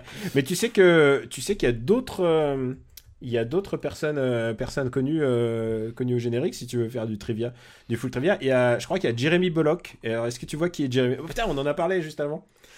Jeremy Bullock, c'est euh, il joue un mec dans le dans chez Q, tu sais Q qui lui montre les gadgets et je Ouais. crois qu'il il porte un il porte un plâtre ou un truc comme ça. Jeremy Bullock, c'est l'acteur qui jouait Boba Fett. Bah oui, oui, oui, exact, Voilà. exact, oui, tout à fait. Qui joue Genre vraiment vraiment le, Euh, caméo euh, gratuit quoi.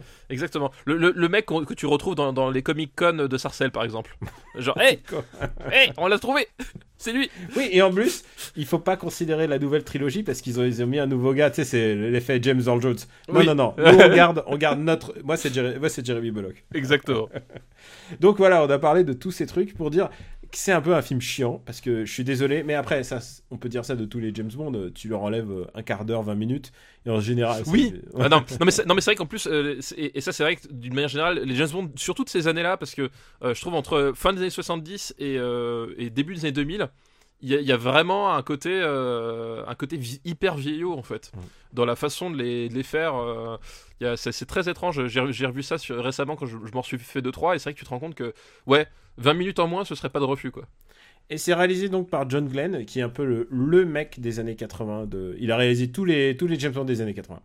Oui, c'est ça, c'est. Octopussy, euh, View for a Kill, euh, Diving Daylight et, euh, et License to Kill. Et, et il a même réalisé License to Kill qui est complètement, genre pas du tout le même genre, mais il s'est adapté un peu à Ah oui, l'esprit de, Bah, de son temps quoi. c'est un peu la comment dire euh, euh, c'est aussi le réalisateur je crois qu'il a réalisé un épisode de L'Aigle de, de fer tu vois donc Hmm. on est quand même dans un, un, un type c'est pas vraiment un auteur tu vois Oui, alors il a été, il a comme tous les autres, tu sais, c'est une grande famille, la famille Ion Production. Et euh, il a été, euh, il a été monteur, il a été euh, réalisateur de deuxième équipe. enfin, oui tout à fait ouais, tu sais, c'est, il, est, il est monté en grade comme les autres d'ailleurs sont montés en grade avant lui, quoi. Et, et du coup, pour mon, mettre un peu le, pour mettre un peu en valeur le fait qu'il change de, de registre, que maintenant ils reviennent à un truc plus sérieux, ils font exploser. Il y a très peu de gadgets et ils font exploser la Lotus Esprit. oui La oui, Lotus oui Esprit tout, tout à fait ouais ouais Et, euh, et du coup, ils sont obligés de prendre la, la Citroën. Mais c'est une Citroën. euh, Alors, c'est superbe serre de course poursuite. ah bah Rémi et Julienne Rémi Julienne. voilà Rémi Julienne Rémi voilà. Julienne en dodoche, euh, vraiment. Tu, Oui, oui. tu- tu Bon, peux pas tester. En plus, et c'est marrant parce que t'as vraiment euh, un, truc chez. chez, chez- t'as, deux trucs qui sont caractéristiques chez Julienne, chez- pour moi. C'est un. euh, le, le- euh, faire, faire des cascades qui sont beaucoup basées sur le pilotage vraiment pur et avoir un moment un peu what the fuck tu sais genre la bagnole qui se coupe en deux euh, euh, genre Bah, le, Comme il a fait dans Fureur qu'il A View for a Kill, comme le, la statue qui tombe sur le char. Enfin, vraiment, tu sais, t'as, toujours un, un moment vraiment what the fuck. Et en fait, si tu regardes bien le reste du temps, c'est vraiment du pur pilotage. Et euh, surtout, ce, ce que j'adore chez Julienne, c'est cette, cette façon de travailler avec, euh, avec des, des, des, bagnoles qui ont l'air a priori pourries. Enfin, c'est un mec qui, qui pourrait te faire des, des poursuites avec des trabants, tu vois. Et, euh, et là, justement, la, la Dodge, enfin, c'est tellement Rémi Julienne, quoi. Il est bon quand il se met des limitations et tout. Ouais, c'est- et- et- remarque, remarque, j'adore les, les, les cascades de, de License to Kill aussi. hein. Oui, bien sûr, mais c'est moi, c'est là où il est le meilleur, effectivement, c'est, quand à un moment donné, il a pas des purs bolides sur des circuits, mais quand c'est des espèces de, de, de routes un peu merdiques où il faut, il faut chasser du cul avec des bagnoles pourries. Et voilà, pour moi, Rémi Julien, c'est, ça, quoi. C'est le mec qui, va, qui, qui, qui, qui t'a vendu qui t'a, vendu des bagnoles comme ça, euh, avec des cascades comme ça, quoi. Et puis, c'est un peu le changement de formule parce que on perd. euh, euh, Ken Adam, qui Ken Adam, je crois qu'il fait rien du tout sur le film. Je crois qu'il y a John Barry. John Barry ne fait plus rien sur le film. Et du coup, c'est Bill Conti, je crois, qu'il qui s'occupe. c'est Bill Conti, tu, co- tu vois Bill Conti de Rocky Euh, oui, oui, je, crois, je crois que le nom de Bill Conti m'évoque quelque chose, ouais. Et donc, Bill Conti, euh, c'est Charter Music. C'est pas les meilleures musiques non plus de James Bond. Non, c'est assez transparent, ouais, quand même. Bah, c'est un peu. euh, Tu sens que Bill Conti il a utilisé les, les chutes qu'il avait des, des films précédents, quoi. Il y a des trucs, tu te dis, hop, ça, j'aurais mis ça dans Rocky, tu vois. ou dans, ou dans euh, Karate Kid. tu Mais tu sais, s'il faut, c'est ce qui s'est passé. Il avait un vieux bootleg de, de Rocky qui traînait, et hop, allez, vas-y, euh, ni vu ni connu. Et même le générique, il est un peu plan-plan, quoi. Je me rappelle même plus, du- j'ai pas vu depuis longtemps. Ah, mais tu sais qui a, a fait le. Il y a un générique alternatif qui n'a pas été retenu, Ouais. et c'est quelqu'un qui le chantait dont tu es amoureux. Euh, Quelqu'un qui chantait dont j'étais amoureux, euh, non. C'est Blondie. Blondie? Blondie, For Your Eyes Only. Ah ouais, euh, For Your Eyes Only, et, et d'ailleurs, je crois qu'il a été édité tel quel de- sur son album. Ah Euh, oui, c'est vrai. Ah et, oui, bah, bah- si- si- et bah, si tu le réécoutes aujourd'hui, rajoute quelques trompettes pour faire un peu plus. ouais, un euh, peu plus ce générique de film. Un peu plus John Barry, et ça y est, c'est vraiment un générique de John Ah bah Barry. oui, évidemment, évidemment que j'étais amoureux de Debbie Harry, forcément, forcément. Bon, Qui ne l'était pas, Daniel Qui n'était pas? Moi, j'étais pas. moi, alors, j'étais pas. J'étais pas au fait de Blondie, moi. Ah ouais. C'était pas forcément ton univers. euh. C'était. bah, il est- c'est venu plus tard, quoi. Parce qu'il faut bien rappeler que Blondie, c'est le nom du groupe, hein, pas de la, pas de la chanteuse. hein, quand même. Oui, c'est bières. C'est Debbie Harry. Euh, et puis, il y a une scène assez connue dans ce film. Je crois que c'est celle où Roger Moore il pousse la bagnole. Tu vois, euh, tu te souviens avec le, le méchant et le méchant il le supplie. Oui, oui, Et ouais, lui, il pousse la bagnole et c'est resté dans les mémoires. Et je pense que c'est la scène la plus violente que Roger Moore ait jamais eu à faire. oui, oui, oui. Parce qu'en plus, il, est- il voulait pas la faire. Il voulait pas la faire parce que Roger Moore, ce qu'il faut, ce qu'il faut savoir, c'est que euh, c'était un, lui, c'était le, le James Bond gentleman en fait. Euh, c'est un, acteur qui a refusé de, frapp- de frapper des, des femmes lors des tournages quand on lui a demandé de le faire. On lui a demandé une fois, il On- a dit Et voilà, plus jamais ça. plus jamais ça. Euh, c'était vraiment, lui, il avait vraiment une approche de, de gentleman en fait, contrairement à. Il voulait changer le, personnage. ouais, oui, contrairement à Sean Connery qui est, qui est très viril, très, euh, très années 60, hein, il faut bien le dire. Euh, ça fait partie du personnage. Enfin, je veux dire, c'est, moi je l'aime pour ça, mais c'est vrai que quand tu regardes Sean Connery, c'est un type affreusement misogyne, régressif et affreusement brutal. Hein et Roger Moore, c'était pas ça du tout l'idée. Quoi, c'était, euh, c'est aussi pour ça d'ailleurs que les, les Roger Moore sont, sont un peu plus euh, what the fuck et un peu plus, C'est un peu euh, plus suave, j'ai envie ouais. de dire. et un peu plus, un peu plus décalé parce que justement Roger Moore ne voulait pas lui, il voulait un, un James Bond gentleman quoi. Ça veut pas. Alors, on n'a pas dit aussi que ceux de Roger Moore n'étaient pas problématiques. Oui, bien sûr, c'est, pas ce qu'on a dit, mais l'approche. Pablo, dans Vivre ou laisser mourir, il, il, il couche avec une fille et on lui dit non, il ne faut pas coucher avec la fille, il couche quand même avec. Bien sûr, c'est pas- c'est c'est pas que c'est pas problématique, mais disons que voilà, l'approche du personnage tel que le voulait Roger Moore et tel que, mine de rien, euh, ça ressort, en, surtout en comparaison avec ce qu'il faisait avant, euh, elle, elle était celle-là, quoi. et euh, ouais, donc du coup, cette scène vraiment détonne par rapport à, à ce qu'il fait. Et, et d'ailleurs, je pense qu'elle donne complètement tout le ton du film. D'ailleurs, si, si tu montres qu'une seule scène du film, c'est celle-là. Parce qu'en plus, t'es en Grèce, sur la belle, la belle paroi Oui, rocheuse Ouais, et tout, ouais. c'est super. Ce film est tellement beau, pas forcément pour la photo, mais vraiment pour le. Euh, L'exploitation des décors, Ouais, les décors, quoi. C'est vraiment, c'est la Méditerranée euh, dans toute sa splendeur, quoi. c'est la Méditerranée de cartes postales, euh, voilà, tel que Ah ouais, non, mais c'est quoi? C'est la Grèce, c'est l'Espagne. Ouais, tout à fait, ouais. Euh, bon, où est-ce qu'on va le mettre? Euh, où est-ce qu'on va mettre euh, rien que pour vos yeux Pouf, pouf, pouf, pouf, pouf. Bon, déjà, pour moi, il va quand même au-dessus de euh, A View to Kill. A View for a Kill, pardon. Putain, ah, je, me- je me confonds dans tous mes. Alors, je suis d'accord, mais Vue for a Kill est particulier pour moi parce que je- Oui. j'ad- j'adore ce film. Mais Euh. j'adore Superman 3, tu vois. Oui, voilà. on, a tous nos problèmes, Daniel. Euh, Écoute, je, je le mettrai en dessous de Top Gun quand même. Top Gun, il est où euh, 75. Anciennement 69. Ah putain, ça descend, ça descend. Euh, Parce que c'est vrai que, mine de rien, il est un peu chiant quand même. Ouais, c'est le problème, hein, c'est qui. C'est vraiment- c'est un peu chiant, plus, ça vieillit. euh. Et, elle, et elle, elle, enfin, elle est posée là, quoi. Elle est vraiment- Ah oui, bah c'est. Ah, oui. Je connais plein de gens qui sont complètement amoureux de Carole Bouquet euh, Je peux aussi, 1981, mais... Mais là, enfin, là vraiment, tu, tu sens que euh, elle te fait comprendre qu'elle a pas tellement envie d'être là, quoi. Enfin, vraiment, il y a ce côté. Je le mettrais entre Batman et Flash. On va séparer les deux. Les, Eh bah parfait. Ça me Et va. attention, pour, les, pour ceux qui prennent le podcast en route, ce n'est pas Flash, la série télé. non, ça n'a rien à voir. Rien que pour vos yeux. Eh bien, c'est super. On va remercier euh, JB Deluxe. Merci JB Deluxe pour ta liste. Et on remercie tous les gens qui nous ont envoyé des listes parce que c'est fini. On est bon. euh, là, on a, on a, on a fait un bon, un bon gros épisode de début de saison. Après, ra- rassurez-vous, ils vont baisser en, en durée. Je pense pas que ça va les rassurer, Daniel. Je vais définitivement leur donner ton adresse. hein. tu vas te retrouver avec, avec des, avec des têtes de, euh, de, de, de- de pigeons morts euh, devant ta porte, des trucs comme ça, des trucs horribles. Quoi, tu m'en veux encore pour le pigeon mort que j'ai que sur ta porte? Putain, t'es dégueulasse. Je suis sûr que tu as une petite reco. Euh, oui, euh, double recommandation. Euh, c'est jeux vidéo, donc c'est recommandation jeux vidéo cette fois-ci. Donc la première en rapport avec ce que tu disais, c'est ben c'est euh, Wolfenstein 2, euh, The New Colossus, qui, Ah, qui est un sorti- jeu de taper des nazis. un jeu où littéralement tu tues des milliers de nazis. Euh, genre, je, je n'ai pas- je j'ai rarement vu un tel massacre de nazis euh, à cette échelle. Euh, je l'ai testé pour, pour Gamecult et euh, donc c'est pour ça que j'ai j'ai pu mettre la main dessus. J'ai- J'y ai joué intensément. Et Tu euh, l'as sur PS4 ah bah non, non, monsieur, je joue sur Ah, PC merde. moi. Merde. Merde. Moi, je le voulais sur PS4. Ah non, désolé, moi je l'ai sur PC. Et euh, autant j'avais des On réserves paye sur... nos jeux. Voilà. Autant j'avais des réserves sur le précédent euh, The New Order qui était bien mais pas top. Autant là, c'est les mecs ils ont repris la formule et ils ont ils ont pris le le, le potard du Nawak et ils l'ont poussé au maximum quoi. Vraiment c'est ça en devient presque absurde. Mais c'est mais, mais c'est mais mais, c'est- tellement jouissif quoi. Vraiment c'est c'est hyper intense. Les, les les bastons sont méga violentes et puis surtout il y a il y a tout un tout un degré de, de subversion qui, euh, qui malgré tout est assez présent en fait. Euh, voilà, t'as as des séquences à un moment donné, tu te balades dans une petite euh, ruelle américaine et tu, et tu vois une discussion entre des membres du Ku Klux Klan et, des nazis. Et en fait, tu, tu, tu vois les, membres du Ku Klux Klan qui sont tout miel avec les nazis, qui essaient d'apprendre à parler l'allemand et qui se disent Oh, je vais m'améliorer, s'il vous plaît, laissez-moi m'entraîner à parler allemand, machin. Enfin, vraiment, t'as un côté. voilà. T'as un côté assez.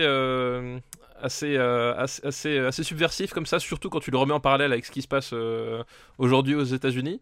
Euh, pareil, t'as as tout, un, tout, un arc narratif autour d'un père profondément américain, mais profondément raciste et antisémite.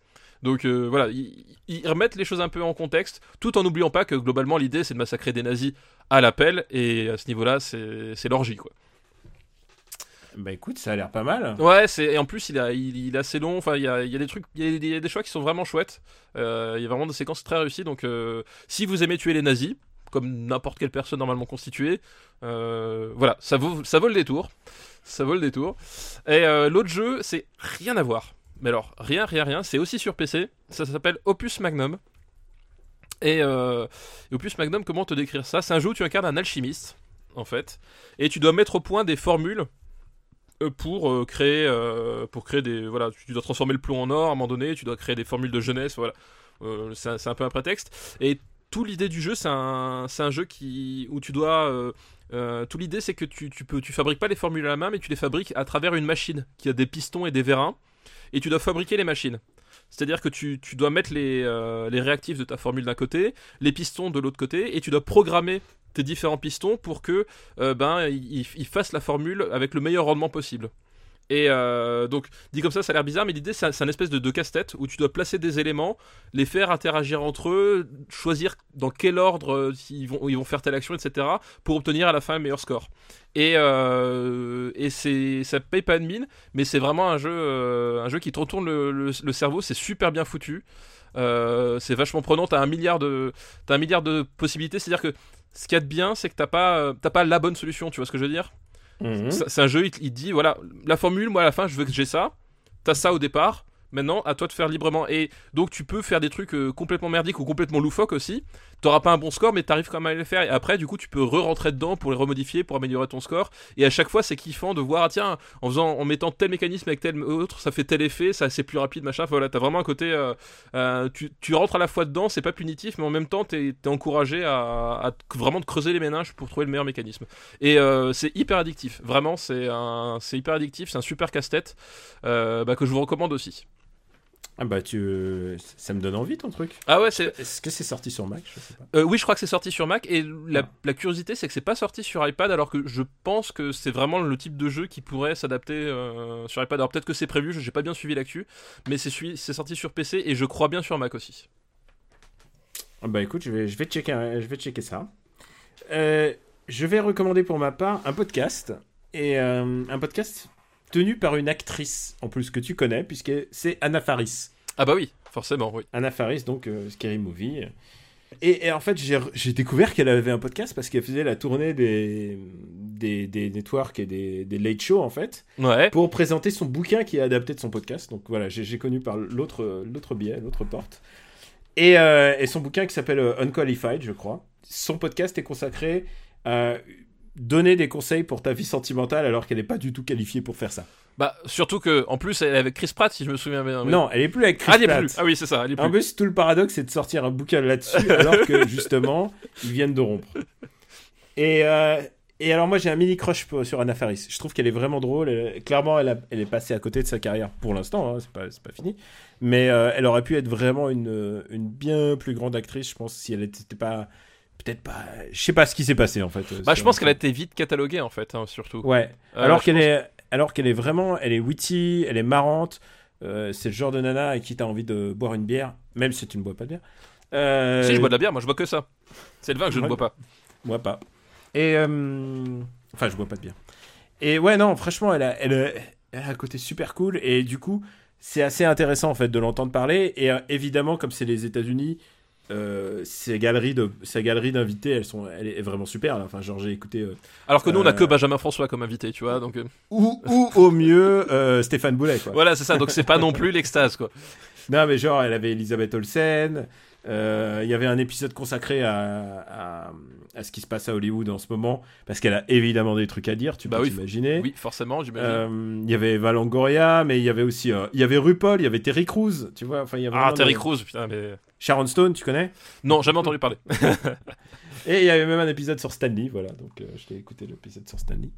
Donc voilà, elle me fait euh, genre et un petit passement au cœur à chaque fois que je la vois. Je la trouve complètement adorable. Elle est vraiment choupie et j'adore euh, sa manière de parler avec vraiment avec légèreté et facilité. Voilà, donc c'est euh, Anna Faris is unqualified. Ce qui est- on devrait le prendre pour nous aussi parce que on est on n'est pas qualifié pour faire tout ce qu'on fait là. ah ben non, non, non, aucune qualification. Donc On euh, est juste passionné, c'est vraiment ça. on, on- on est juste là, voilà. On n'est pas des experts, on est juste des passionnés. Euh, bah écoute, je crois qu'on est bon pour aujourd'hui. Eh ben écoute, je crois qu'on a été très bon, Daniel. Ah oui, tu nous mets combien là? Tu Euh, mets 10 sur 10. ah, moi, je, moi, je nous mets 11 sur 10. Ah, c'est super. 11 sur 10. 11 sur 10. Faut moins ça, faut moins ça. Cool. En toute objectivité, évidemment, hein, parce que. On vous remercie de votre fidélité, on vous remercie de nous suivre pendant les années 80. On sait qu'il y en a qui venaient juste de naître dans les années 80. Nous, on est un chouïa plus vieux. Ah non, toi, t'es. Non, toi, Non, moi, je suis né dans les années 80. T'es né en quelle année? 82. 82. L'année de Ah, The Thing et de Blade Runner. Une année, une année à chier. Voilà, c'est ça. une, une année, une année top 10. Ah, Excuse-moi. Voilà, c'est tout ce que j'ai à dire. Euh, on vous remercie de votre fidélité, ça nous touche beaucoup. Continuez de nous suivre, euh, de vous abonner sur vos applis de podcast. Et euh, ah, il y a un truc que j'ai pas fait. Euh, où est-ce qu'on peut te retrouver sur Gamecult, blablabla, sur Twitter, GK Plugin Baby. Voilà. Voilà, c'est tout. Bah, After Eight, parle à mon Luc. After Eight aussi, parle à voilà. mon Luc. Voilà, et parle à mon Luc bientôt. Exactement. Voilà, moi pareillement. GK bientôt aussi, euh, After Eight et compagnie. Et j'ai présenté pour la première fois nos ciné. Ça fait très bizarre de présenter et de pas dire mon avis. De juste, faire, juste faire le host. Parfois tu, tu fais des punchlines, mais c'est, assez limité. Et euh, mais voilà, j'ai fait deux épisodes de nos ciné. Euh, et donc vous pouvez retrouver le Super Ciné Battle sur le site officiel. euh, sur YouTube même, vous pouvez même le retrouver. Et Il y a un bot, je voulais en parler, il y a un bot qui, qui était mis au point par un, Ah oui, un- sur Twitter, oui, tout à fait. sur ouais. Twitter. Attends que je retrouve son nom. C'est un bot qui a été mis au point qui s'appelle Kizabot. Kizabot euh, avec un KI euh, écrit avec K1. Et euh, parfois on le retweet quand on voit à temps, mais il, il met.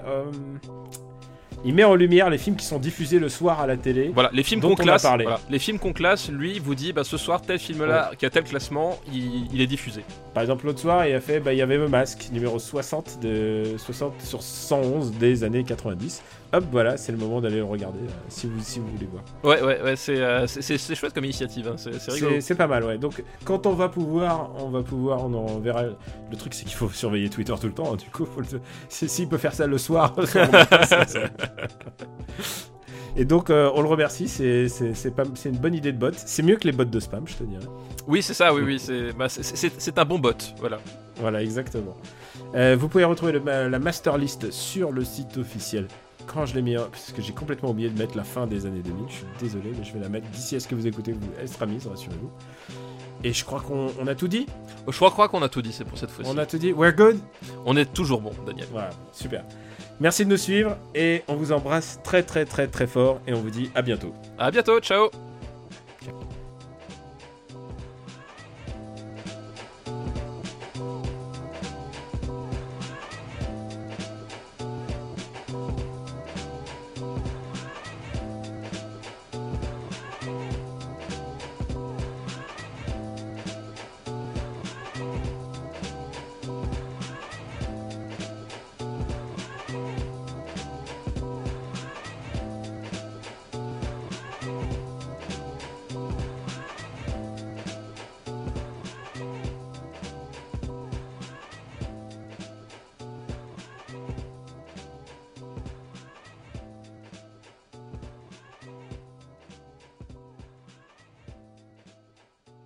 Est-ce que tu savais que Tarkovsky justement, il a failli avoir la Palme d'Or là pour son film là, euh, Nostalgie? Enfin, il était un concourait. Et Ouais. l'Union soviétique, ils ont fait non non. Ah ouais, putain. Ouais. Ça se passe comme ça en Union soviétique. euh, exactement, ouais. Je- en- ma famille ils connaissait par- beaucoup d'artistes quoi. C'était toujours pareil quoi. C'était l'argent, leur- l'État leur prend l'argent. Et même les sportifs, genre Chesnokov, Chesnokov était pauvre quoi. Ah bah ouais, ouais. Euh, Chesnokov- Kala- Kalachnikov aussi, il est mort pauvre. hein.